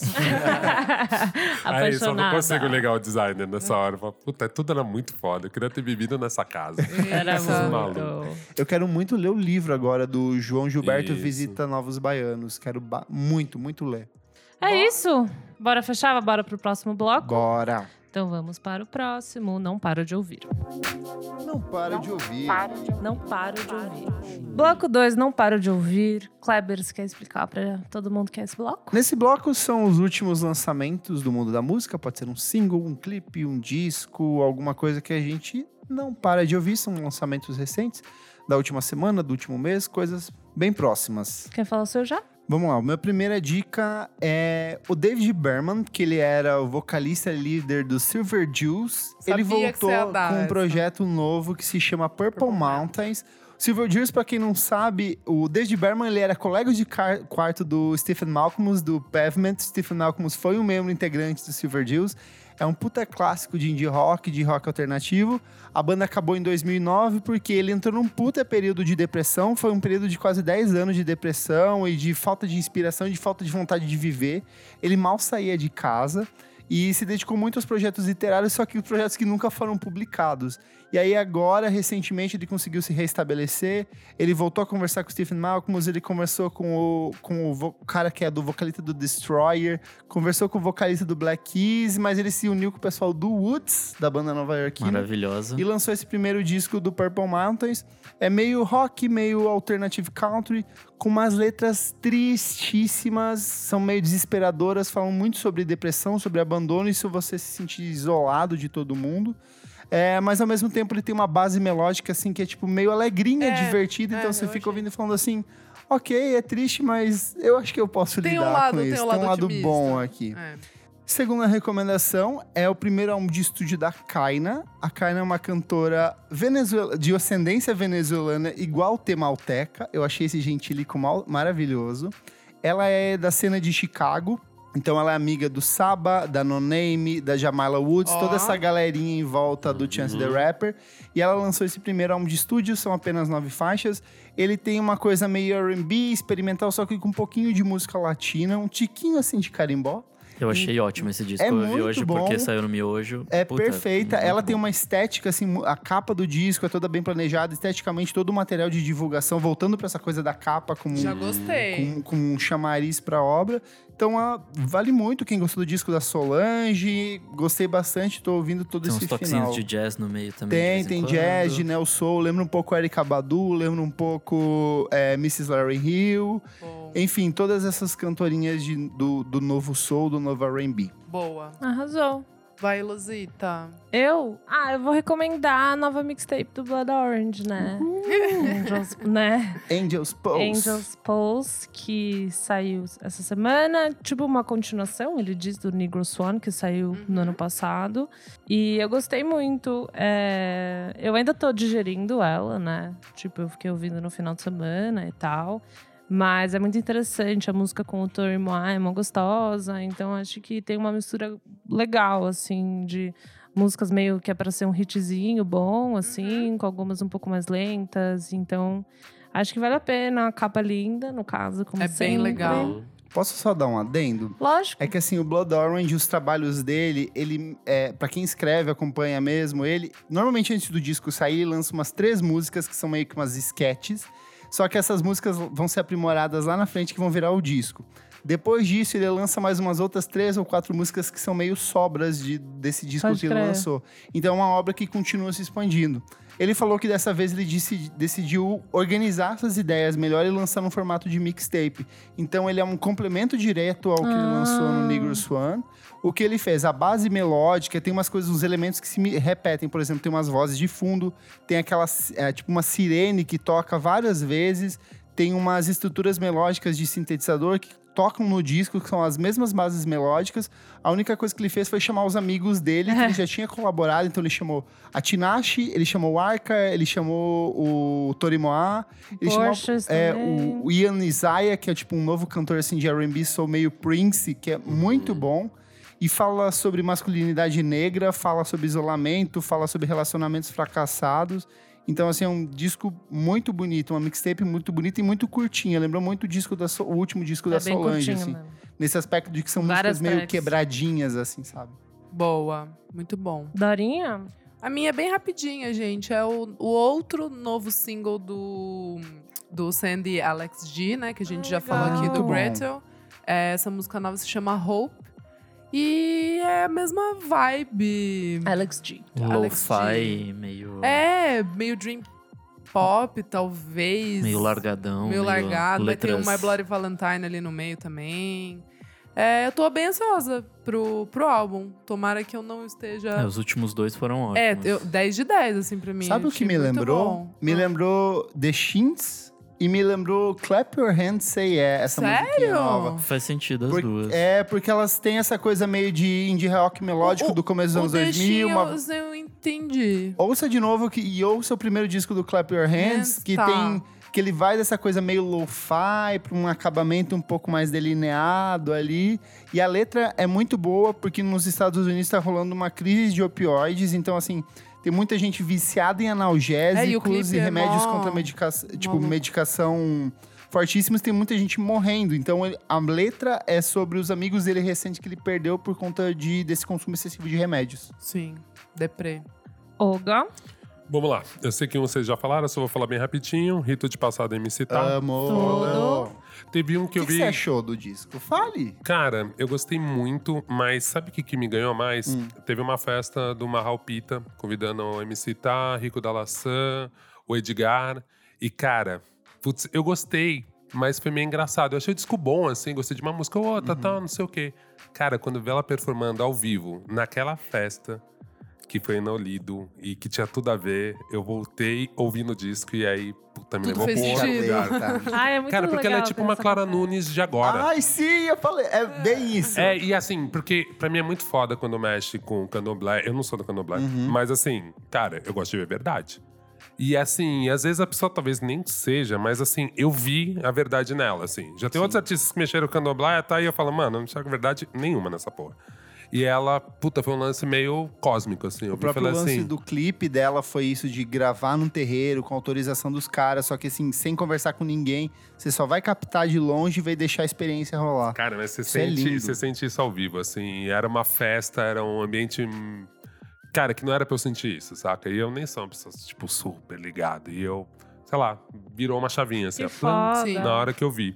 Ah, tem um disco que chama Egoli, do Africa Express, que é um dos projetos do Damon Albarn. Ai, é demais. Ó, no lance capa já é foda a É bem capa. O disco é maravilhoso. Eu tô muito nessa. É o segundo disco, né? É o, segu- o primeiro faz, faz um tempo. e Eu Faz, lembro que é eu nem... 2014. É, se e eu não me lembro que engano. nem tinha me pego tanto, É, assim. que tanto É outro que tem uma capa muito bonita, que é umas Isso. mãos tocando um tambor, assim, uma Isso. coisa meio suja, assim, bem bonita. Cara, e era um disco que não tinha me pego muito. Eu fiquei meio com aquela cara de tipo assim, hum, parece apropriação cultural. Tinha É isso pego que eu- meio mal, assim. Deixa eu puxar, porque eu fiquei um pouco encucado por isso. Eu sei que o Damon Albarn, de fato, ele tem vários projetos onde ele dá holofote pra essas pessoas. sim. Ele traz muito artista africano, Isso. músico minorizado pra abrir os espetáculos, principalmente em carreira solo. Isso. Mas eu queria que você discutisse um Não, pouco então, disso. mas isso foi assim. engraçado, porque realmente no primeiro disco eu tive meio essa impressão, assim, fiquei meio tipo, "Uh, mais um Sting, né? Tipo, mais um Paul Simon, sei lá. Fiquei meio, meio de bode, mas esse disco não. E aí eu fui mais atrás, assim, realmente é isso. Ele tá num lugar bem Eles- bacana. é, é, de é. tipo assim, galera, vamos tocar. Ó, É nesse daqui eu toco um baixo, mas canta aí. É isso. Você- tipo assim, o holofote não é na dele produção, mesmo. Ele é o né? cara que tá produzindo e, e, e, enfim. Eu acho que é um disco que tá livre dessa pilantragem. pode ouvir, pode vir tranquilo. E teve um que você fez a resenha e um amigo meu participa, que é Todo Mundo. É um projeto novo. sim. Consolação e Flor da Pele. Tem Muito duas bom, musiquinhas muito e. bom. Putz, acredite nos meninos. Eu achei muito bom. Eu fiquei. Uhum. É porque assim, veio.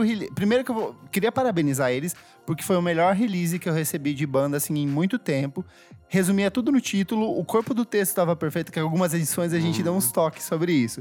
Tinha as fotos bem fotografadinhas, assim, bonitinhas, mas eu pensei, a música pode não ser boa. E aí eles já entregaram duas músicas de cara, então, pra mostrar, tipo, o som deles. É uma mistura, assim, é um, é um rock meio psicodélico, lembra um pouco de Bugarin, Tim Bernardes, o Terno, ali, Maglore. Ele tem uma veia meio pop no fundo, então é, tipo, é gostoso de ouvir. E não é esses rock de macho que a gente tem aqui em São Paulo, é uma outra pegada, assim. Então eu gostei bastante Eu achei bem som. Uhum. legal, sou suspeito porque eu sou amigo do Vini, mas achei bem legal. De qualquer forma, me surpreendeu. A última que eu vou falar bem rápido, The Loop, do Shafiq Hussein. É um cara que ele era do coletivo Sara, que é muito foda, assim. Ele fez um disco de jazz, de, enfim, de R&B novo. Mas, cara, a participação tem Yatos Coyote, Tem Nossa, a. Fátima. Ah, aqui, achei. Achou? Shafik Hussein. Nossa, o Isso. nome. Eu vou colocar Entendeu? o link aqui pra você ouvir. É, é então, vai no nosso site ou abre ali no, no Ver Mais o Spotify que você vai ver o link certinho. O disco é muito bom. E depois tem. Depois procura as coisas do Sarah. É, S-A-R-A Collective. Que esse cara produziu nos 2000, assim, produziu todo mundo. Kanye trabalhou com ele. Putz, uma galera. E esse disco tá muito bom. Nossa, além de ser um gato. Né? né? Um gato. Qual que é o gato? Quem que é o gato? O, o Sen, você tá dizendo? Fica. Puxa fica. Ah, o Shafik. Nick, Bom, hoje eu tenho só uma dica que na verdade é um disco que Ai, foi que lançado há três meses atrás, mas tudo bem. É o novo disco da Lucy Rose, chama No Words Ai, Left. fofinho, eu vi um single. É, acho que quando a Lai teve aqui com a Tuyo, ela falou Sim. Sim. de um single que tava saindo. E aí eu só fui ouvir esse disco recentemente e meio que bate com o meu momento atual. Tipo, Deixa eu imaginar. É um disco triste? É, exatamente. Ah, Nick. Nossa, que É uma deprê surpresa. bonitinha, é um vai. disco que fala sobre, tipo, isolamento, sobre não ter ce- certeza das coisas e tal. E acaba sendo um disco mais forte dela, assim. É basicamente voz, piano, uma guitarrinha e, e é isso. E, putz, me pegou bastante por causa das letras. São letras que falam de um cotidiano da pessoa triste. Save me from your kindness, song after song. Nobody comes around here. que barra. Just a moment. Pô, é- não, é bem bom esse Boa, disco, Nick. de verdade. É Treat me like a fofa. woman. Deve ser um É. dramão. Não, pior que não. As- é, os títulos são, são mais chamativos, mas as músicas são. E quem são que é mais Lucy boa. Rose? Lucy Rose é uma cantora inglesa que já teve envolvida com o Bombay Bicycle Club lá no Sim. começo. Esse é o quarto disco dela. Ela começou com esse folkzinho meio pop e tal. Hoje em dia ela tá com um folk mais legal, assim, Sim. mas. Folk inglês, assim mesmo, mas tipo normalzinho. Arrasou. E é isso. É isso. Bora pro próximo? Bora. Você precisa ouvir isso. Você precisa ouvir isso. Bloco, você precisa ouvir isso. Isadora, meu anjo, explica pra gente o que, que é. Eu explico sim, meu anjo. Obrigada. Nesse Que bloco, amigas. A gente muito é a muito- gente é muito. BFF. Nesse bloco, é, a gente vai dar dicas de várias coisas legais. Pode ser de qualquer época, certo? Certo. Então bora lá. E o que, que você traz? Eu trago Um, um documentário. documentário que eu, nossa, nem lembrava. Que, eu achei que eu já tinha dado há muito tempo, aí eu lembrei que eu não dei. É o documentário que já esteve no Netflix, agora não tá. Tá no Ah, YouTube. Mas você tá no YouTube. Não, tá no YouTube, minha filha. Mais Tá bom. fácil ainda. É verdade. É, é do Big Star da banda. Ai, sim, Big é Star ótimo. Nothing Can Hurt Me. É maravilhoso. É, eu vi faz tempo, então eu não lembro de, de detalhes, de tudo, mas é basicamente a história do Big Star, que é um grupo é, de Memphis, nos Estados Unidos. De Power Pop. Ah, É, Power Pop, é o gênero que eles É, chamam de... é. Eles são os precursores do Power Pop. isso, é. É que eu não gosto desse. desse- Mas enfim, depois a gente conversa. É, E enfim, o Big Star é uma banda que não fez muito sucesso comercial na época. E é aquelas bandas que depois, as, é, tipo, quem é nerd de música ou quem gosta consegue descobrir. Eles têm dois álbuns, é, são maravilhosos, real, assim, tipo, é, é muito bonito. Influenciou, tipo, muita gente. Influenciou todo mundo. Todo mundo, tipo, desde Hot Chip até R.E.M., assim. Só pra vocês terem uma. Toda uma semana tem uma banda nova falando Fulaninho fez um cover de, de Big Stars. Uhum. É, teve, é, nos anos 2010, assim, acho Não, que foi uma. ainda hoje Ainda tem tem? semanalmente algum artista que regrava alguma música deles, assim. Eu Nossa, falo por ah, experiência, nunca, tipo, é. nunca mais vi, mas, mas eu lembro que, tipo, em 2010, assim, tipo. É, pegou, assim, o pessoal acho que meio que começou a descobrir, talvez até um pouco pelo, pelo documentário que é de 2012. É, e é isso, gente. É muito, muito, muito, muito legal. Eu acho que todo mundo tem que ouvir. São dois álbuns, tipo, é rapidinho. É o Number One Record Isso. e o Radio City. Isso. Duas capas fodas. Fodas. Duas capas fodas. E no, doc, e no doc eu lembro que fala bastante desse lado, tipo, da. Da artista que, que fez, assim, tipo, que ela nem era, tá ligado? Tipo, meio que falaram, ó, faz aí a capa pra você tirar foto dos meninos. E faz aí. Inclusive, vale acompanhar a, a carreira do Alex Chilton, Isso. que era integrante da banda, e que ele Isso. continua, acho que até, até hoje ele continua ativo recentemente. eu Eu vi. ia perguntar isso. Não saiu alguém fodão de lá? Tipo, em carreira É, ele mas saiu não, e mas lançou o- bastante coisa legal, assim. Não, mas o Alex Chilton, ele. hum, Mor... Morreu? Não morreu? Morreu. Morreu? Morreu. O Alex Chilton morreu em Mas tem 2010. bastante coisa, por É, exemplo- mas ele teve uma carreira, tipo, depois, assim, Isso. que, que o pessoal admira. Eu confesso que eu só, só gosto do, do Big Star, assim, eu nunca fui atrás da, É da que esse ano, dele. por exemplo, já saiu coletânea dele, assim, de- esse ano mesmo. Ah, que assim. legal. Vou ouvir, então. Boa. É, então é Big Star Nothing Can Hurt Me. Tá no, no YouTube, pessoal. Legal. Arrasou. Ô, Gal. Vou falar duas rapidinho. Velharia, velharia. Nada, eu vou sair muito disso, gente. É, eu vou falar de duas coisas. Na verdade, quatro coisas, rapidinho. É, primeiro, Grada Quilomba, na Pinacoteca. Quem for de São Paulo precisa Tudo. ver. Melhor rolê. Grada Quilomba é uma artista plástica, professora. Ela cruza sociologia com um monte de coisa, com música. Eu comprei o livro dela na Você Flip, comprou na Flip, Memórias né? É a, mais, é a que mais vendeu livros na Flip É o primeiro, é o primeiro mais vendido, mas assim, tem que ver as obras, tem que sacar tudo que ela faz. Ela é foda. Ahn, segundo, ahn, tem o pessoal do Núcleo Bartolomeu de Depoimentos, que é um grupo de teatro daqui de São Paulo que mistura a linguagem do teatro com hip hop. Estreou uma peça é, no Sesc Bom Retiro, que chama Terror e Miséria no Terceiro Milênio.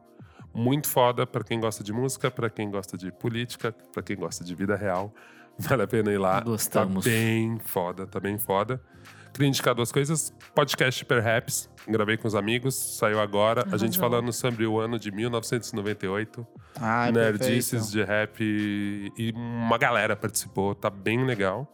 E tem um podcast que tem tudo a ver com o que a gente falou aqui, que é o Contracapa, que é do pessoal do Diagrama. Sim, é muito bom. Eles contam histórias, é bem curtinho, eles contam histórias, entrevistam os designers e contam histórias da capa de alguns Ai, que discos. tudo. Comecem pela edição da capa do terno do Tudo é Melhor do que Parece, já que a gente Isso. sempre fala bastante aqui. Da Começa, Hoffman. é, começa por essa, assim, mas ouça tudo, que é bem legal. Um projeto muito bom mesmo. Nick? Bom, minha segunda dica também vai pro rolê mais folk. É o Riley Walker, com o disco Primrose Green, de 2015, 2014, eu acho. Nem sei quem está falando. É, se eu não me engano, ele é um cara de Chicago que faz um, um folk meio meias antigas, assim, meio Tim Buckley, John Martin. Ah, eu sei quem é. Ele já fez show Sim. aqui no Brasil, mas eu acho que eu não fui, eu não lembro porquê. Lembra um pouco o Van Morrison também e Sim, tal. uns, a- uns amigos da MTV velha que gostavam bastante do trabalho dele. É basicamente uma união Uhum. de um... Quase um jazz, assim, ele trouxe Nossa, músicos de capa é jazz. igualzinha do Van Morrison. Sim. Ele traz uns músicos de jazz fodaços pra tocar folk com ele. Então, Legal. tipo, pega o melhor desses dois mundos. São letras muito boas também. É, uma das músicas é basicamente seis minutos de piração deles, tipo, dedilhando um violão muito louco com uma bateria comendo no fundo e, tipo, a voz do cara é ótima também. Enfim, ouçam esse, Nossos ouçam... recomendados deles: Bill Callahan, o É Ângelo isso. de Agostini, William Tyler, Kevin Morby, tipo, Só Jeff gente ótima. É Tweedy. isso, é isso. Só coisa boa, hein? Então vale muito a pena. Pra quem gosta de um folk mais adulto, Sim, boa, folk é uma adulto. boa... Não é fofoque. Sem o Não culelê. é. Não é fofoque. É isso É aí, bom. boa, Nick. Kleberzinho? Ah, vou começar por uma coisa que eu descobri nesse final de semana que eu gostei pra caramba, que se chama Evinha. Ela é uma cantora e compositora brasileira do Rio de Janeiro. Ela começou Uma em das 19... melhores capas, hein? perfeitas, inclusive salvei aqui.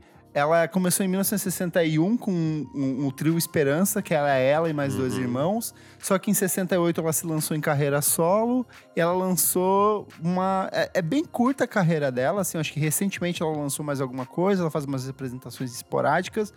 Ela começou num lance meio jovem guarda, meio samba, só que ela foi pra uma coisa meio soul, jazz, groove, é bem variado, ela faz umas regravações lindíssimas e as capas são muito bonitas. A capa do primeiro, eu acho que é da- do primeiro ou do segundo, é um fundo meio verde, é muito Solange, é idêntico a Solange. Então, recomendo muito o disco dela que chama Eva, de 1970. Eu acho que esse você tem no Spotify. E eu recomendo o disco Eva, de 1974, mas esse só tem no YouTube. YouTube. Então vale assim muito. Fiquei muito encantado com. É muito. Até postei no Twitter, daí veio o Thunderbird falar que ele amava ela, o China veio falar que amava ela. Então, assim, a galera velha guarda conhece e curte bastante.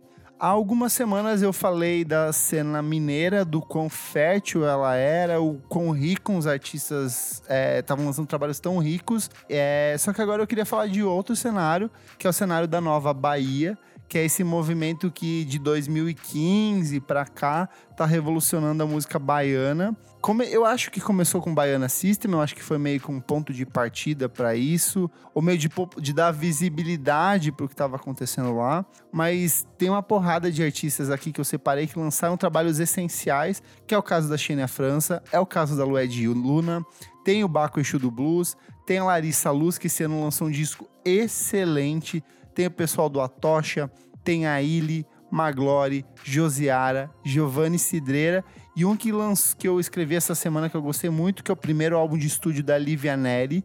Ele tem produção do Curumim e tem lançamento pelo selo do Baiana System. E esse disco ele puxa um pouco do que é essa nova geração, que são artistas menos centrados na relação do mar, que era uma coisa muito presente na cultura do, do Dorival Caymmi, e eles voltam mais pro interior da Bahia, essa coisa mais brejeira, mais pé no chão, mais relação com ancestralidade religiosa, com canto de escravo. Tanto que a estética, se você for ver da Lued Luna, quanto da, da Lívia Neri, tem essa coisa do, da- da- de roupa de escrava, da roupa branca, de meio que resgatar as estéticas dos clipes, são muito disso. Acho que a Xenia tem disso um pouco nos clipes também, de, de de olhar para essa coisa da religiosidade. Então, minha dica é tudo que tá acontecendo na Bahia. A gente falou há poucas semanas que o Afropunk vai para lá e tá indo no lugar certíssimo. Então, volta o ouvido para lá e tá incrível, tá incrível, tá muito bom mesmo. Boa. Elo, Hum, obrigada. minha vez de perguntar. Eu trago um Instagram que eu, que eu achei faz pouco tempo, procurando umas coisas pra revista, umas meninas artistas e tal. Eu me deparei com algo que eu achei divertido, que ainda no tema é Instagram de uma menina que chama Mayara Marques, não é o dela, mas ela tem esse Instagram que chama Olha a Capa, que ela faz algumas releituras de capas, assim. O estilo dela são colagens, então é algo bem simples. Ela fa- Ai, que pega fofo. é bem fofo, assim. Ela, ela faz colagens e releituras de capas, assim. Então tem uma do Terno Rei, ela, ela é bem também rockzinha. Então tem umas coisas mais Autoro Fuerte e tal, mas ela fez uma releitura do Basement. Tipo, são coisas mais divertidas, assim. Ó, ela fez uma do Runaways, mas... é, eu acho isso legal. Nunca tinha pensado em fazer Isso assim. me lembra Refazer uma capa. os GIFs que tinha um, um Tumblr antigo que era tipo GIFs animados das capas de disco, tipo. Pode crer, e tal. é, Ah, isso. eu dei uma dica Divertido. disso há Deu. algumas semanas. Um cara brasileiro Deu. que tava fazendo animações de capas. Não, mas muito fofo, assim. Ah, eu gostei também. Ela é muito fofa. Muito então fofa. são, Tinha um são- site que fazia isso, que era o Covernalia. Eles faziam um compilado de versões alternativas de Pode capa, crer. mas o, o site saiu do ar por coisa, com conta de direitos autorais. É, imagino. E então, enfim, eu achei legal. Algumas ficam bem diferentes, outra ela só, tipo, meio que recriou a estética de, um- de uma forma de colagem. Então, achei divertido. Eu segui. Se vocês quiserem seguir, é arroba olha a capa da Maiara. Bom, é isso, gente. Bora pro último bloco. Desliga o som. Desliga o som. Bom, bloco desliga o som. Nick, você quer explicar pra gente o que é esse bloco? Bom, nesse bloco a gente vai falar de coisas que a gente não curtiu no mundo da música, coisas que. Foi chato. Coisas chatas. que Coisas chatas. Kleberzinho. É, rolou na última semana uma coisa que foi bem bad vibes, que é o seguinte. Existem alguns grupos dentro do Facebook, Emotion, LDRV, são grupos é, de maioria LGBTQ, é um lugar, um espaço onde a gente tem pra se divertir, fazer memes, fazer piadas. O problema é que às vezes algumas dessas piadas feitas ali dentro, fora de contexto ou fora desse universo, elas perdem completamente o sentido. Foi o que aconteceu com um fake tweet da Isa, em que ela falava uma coisa no tipo: tem uns viados que são meio escandaloso mesmo, só que não foi ela quem fez esse tweet, que é meio que uma brincadeira de pegar artistas famosas respondendo fãs gays. E aí, por exemplo, assim, Ariana, Ariana, é você, Ariana? Daí a Ariana responde: O que, que você quer, bichinha? Ah, entendi. Tem da Lady Gaga, tem de vários outros. É... Dentro do contexto, faz muito sentido, é muito engraçado. O problema é que isso foi pra fora e várias pessoas adotaram isso como uma verdade e foram cobrar da Isa falando que ela estava sendo homofóbica. É, a Isa foi a público, ela falou: gente, isso aqui é claramente um fake, quem quiser que faça melhor. É, o pessoal do grupo foi atrás dela, pediu desculpas, fizeram algumas notas dentro desse grupo. É, só que assim, O estrago já tava feito. o estrago estava feito e aí começa o terrível cancelamento. Que eu acho que é a maior imbecilidade que a gente criou no Twitter nos últimos tempos e nas redes sociais de maneira geral. Porque as pessoas, elas simplesmente elas não querem discutir as coisas. Elas só querem, ah, eu vou cancelar. É um, a gente já falou sobre isso naquela edição do Meu Artista Favorito Fez Merda, e agora? E, e aí a Glória Groove maravilhosamente entrou na, na brincadeira falando assim: bom dia pra todo mundo, bom dia pra quem foi cancelada, pros outros Eu achei que ela tinha feito alguma coisa pra ser cancelada. Eu não tava por Não, dentro não da história. É que assim, qualquer coisa que às vezes É ela tweet, twitta, vira motivo pra Ai, cancelamento. meu Deus. E se a gente quer desconstruir a sociedade de alguma maneira, ou criar algum sintoma de mudança, não é cancelando as coisas. É claro que assim, pessoas, pessoas da família Biruliro, é, tipo, não vai mudar o discurso.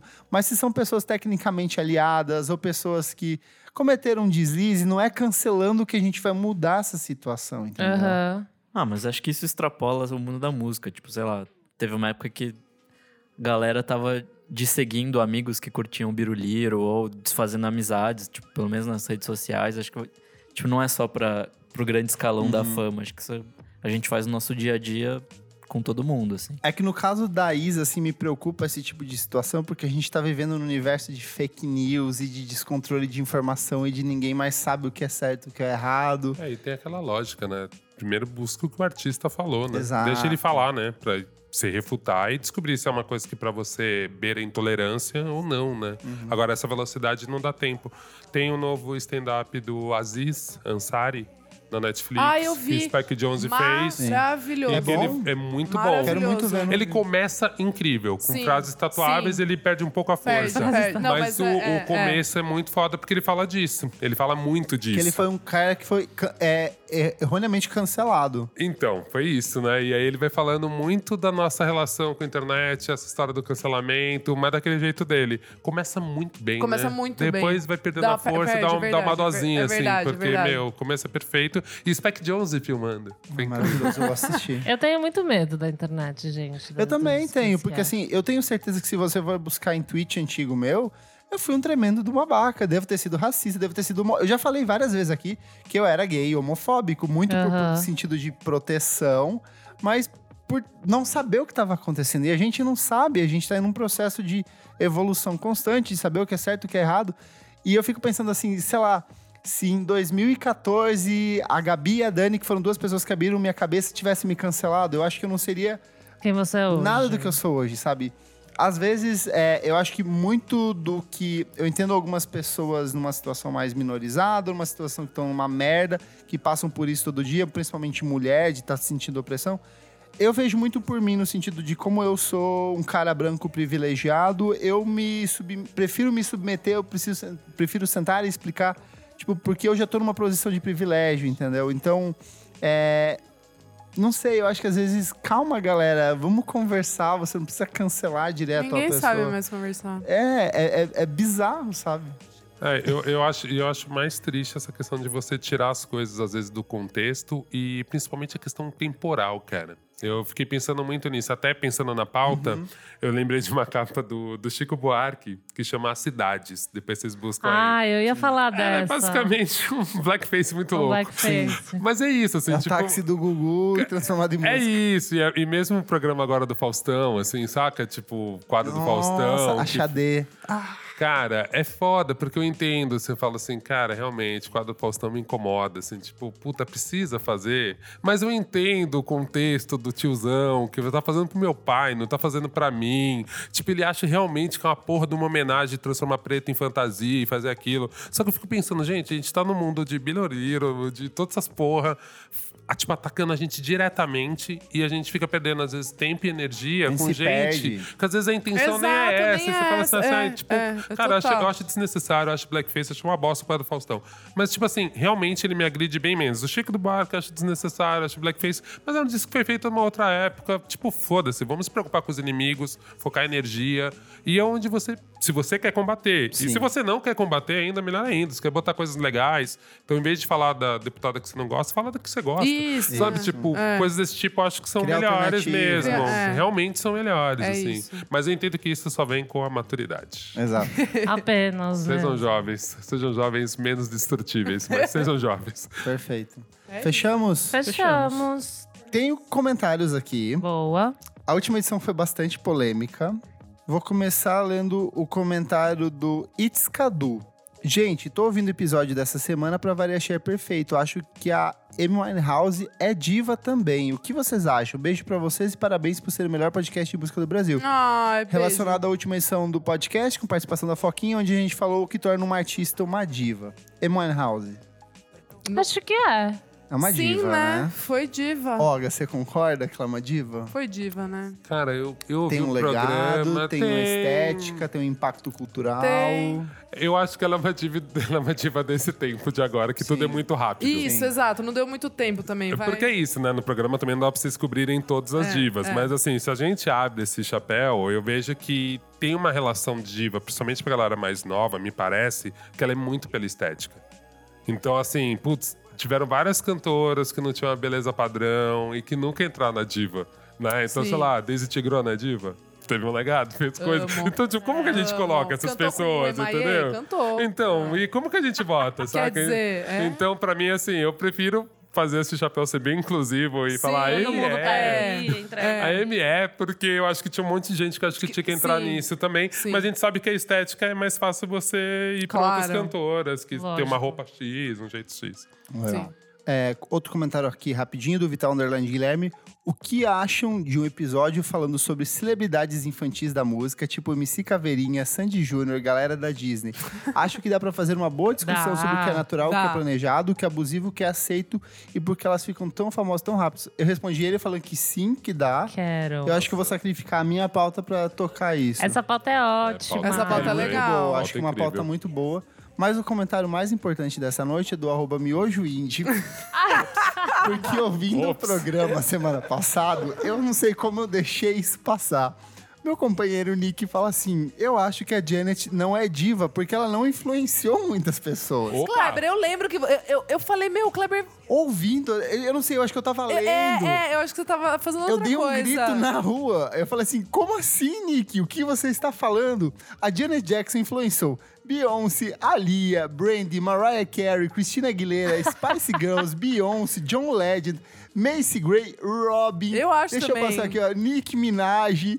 TLC, e ela foi a primeira mulher a vencer um Grammy na categoria de produtora, uma mulher negra. Maravilhosa. Então, sim, Mas é foda Janet que Jackson. lá na gringa ela era gigante, É aqui no Brasil. eu Exato. A gente, a gente Que eu tá- acho que tem é. um lance do racismo em cima Sim. também. A mesma coisa da Brandy. Sim. A. Brandy era gigante e aqui Brandy no Brasil era sabe. tipo um clipe que chegou. Aí você fala, porra, gente, É e aí, isso. né? Tipo, Então, sim, Nick, Janet Jackson é uma diva. A gente teve um comentário no Twitter sobre isso. Sobre isso, teve muita gente que comentou por que, que a gente não falou da Shakira. Shakira! É, inclusive, esse era um comentário É que eu li uma agora. puta diva latina, É assim. verdade. Mais que J-Lo. J-Lo. É, é sim, com certeza. Com certeza, Claro. mais que J-Lo. E teve um aqui que também perguntou sobre Lana Del Rey. Diva ou não diva? Ai, pra mim não, mas enfim, né?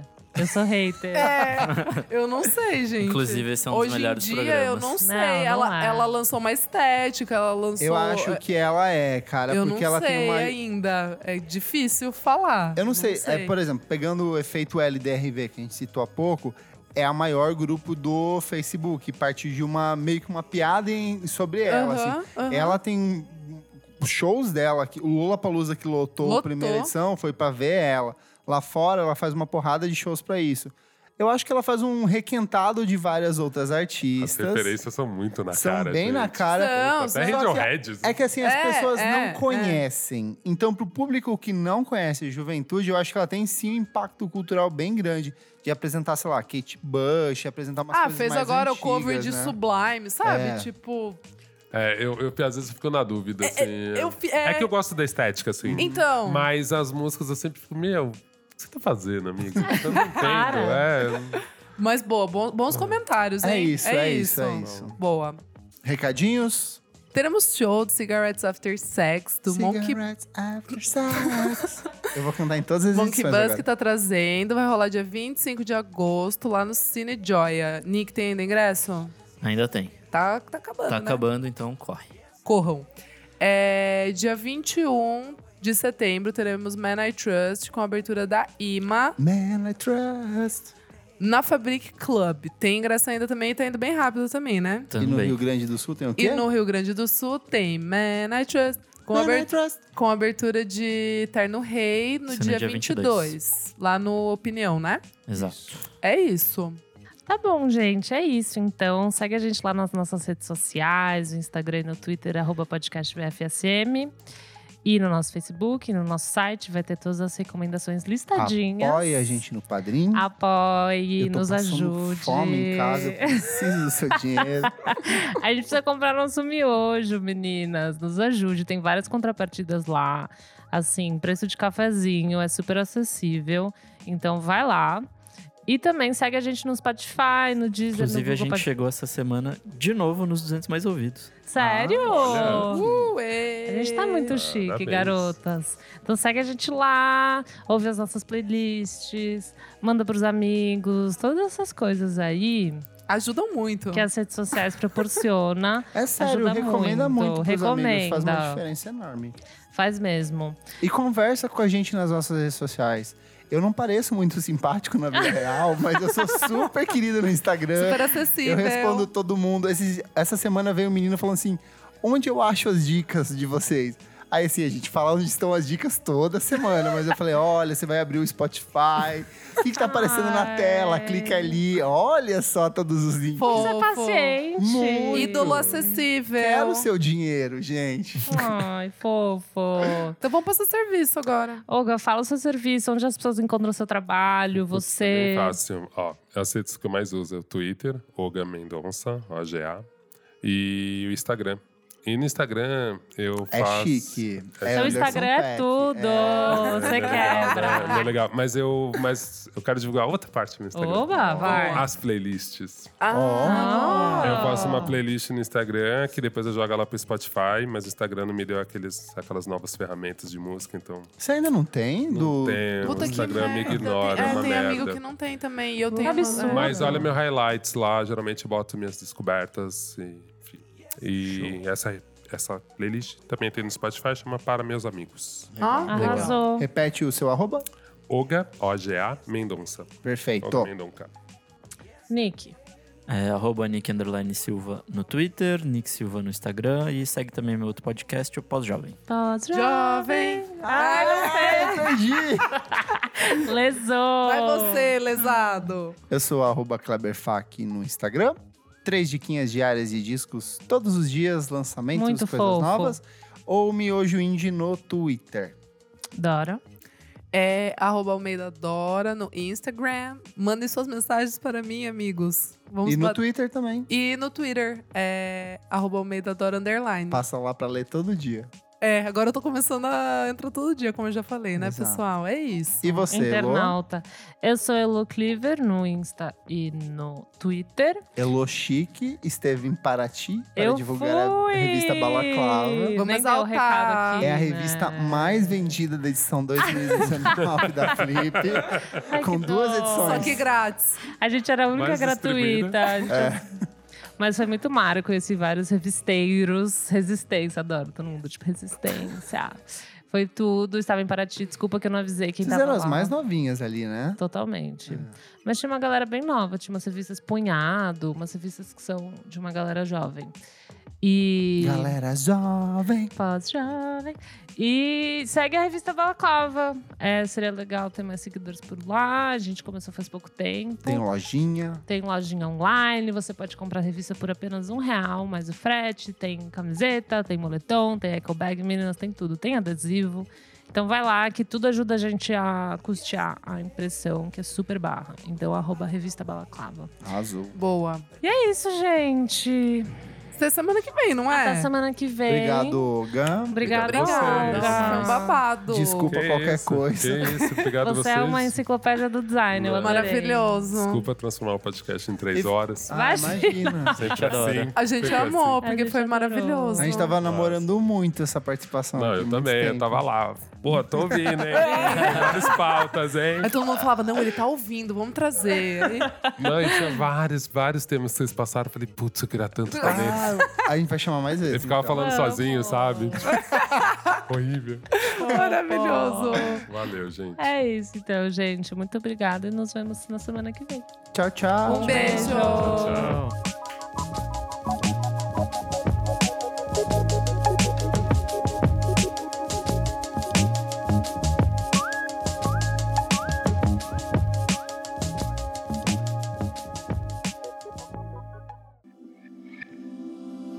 Podcast foi editado por Nick Silva.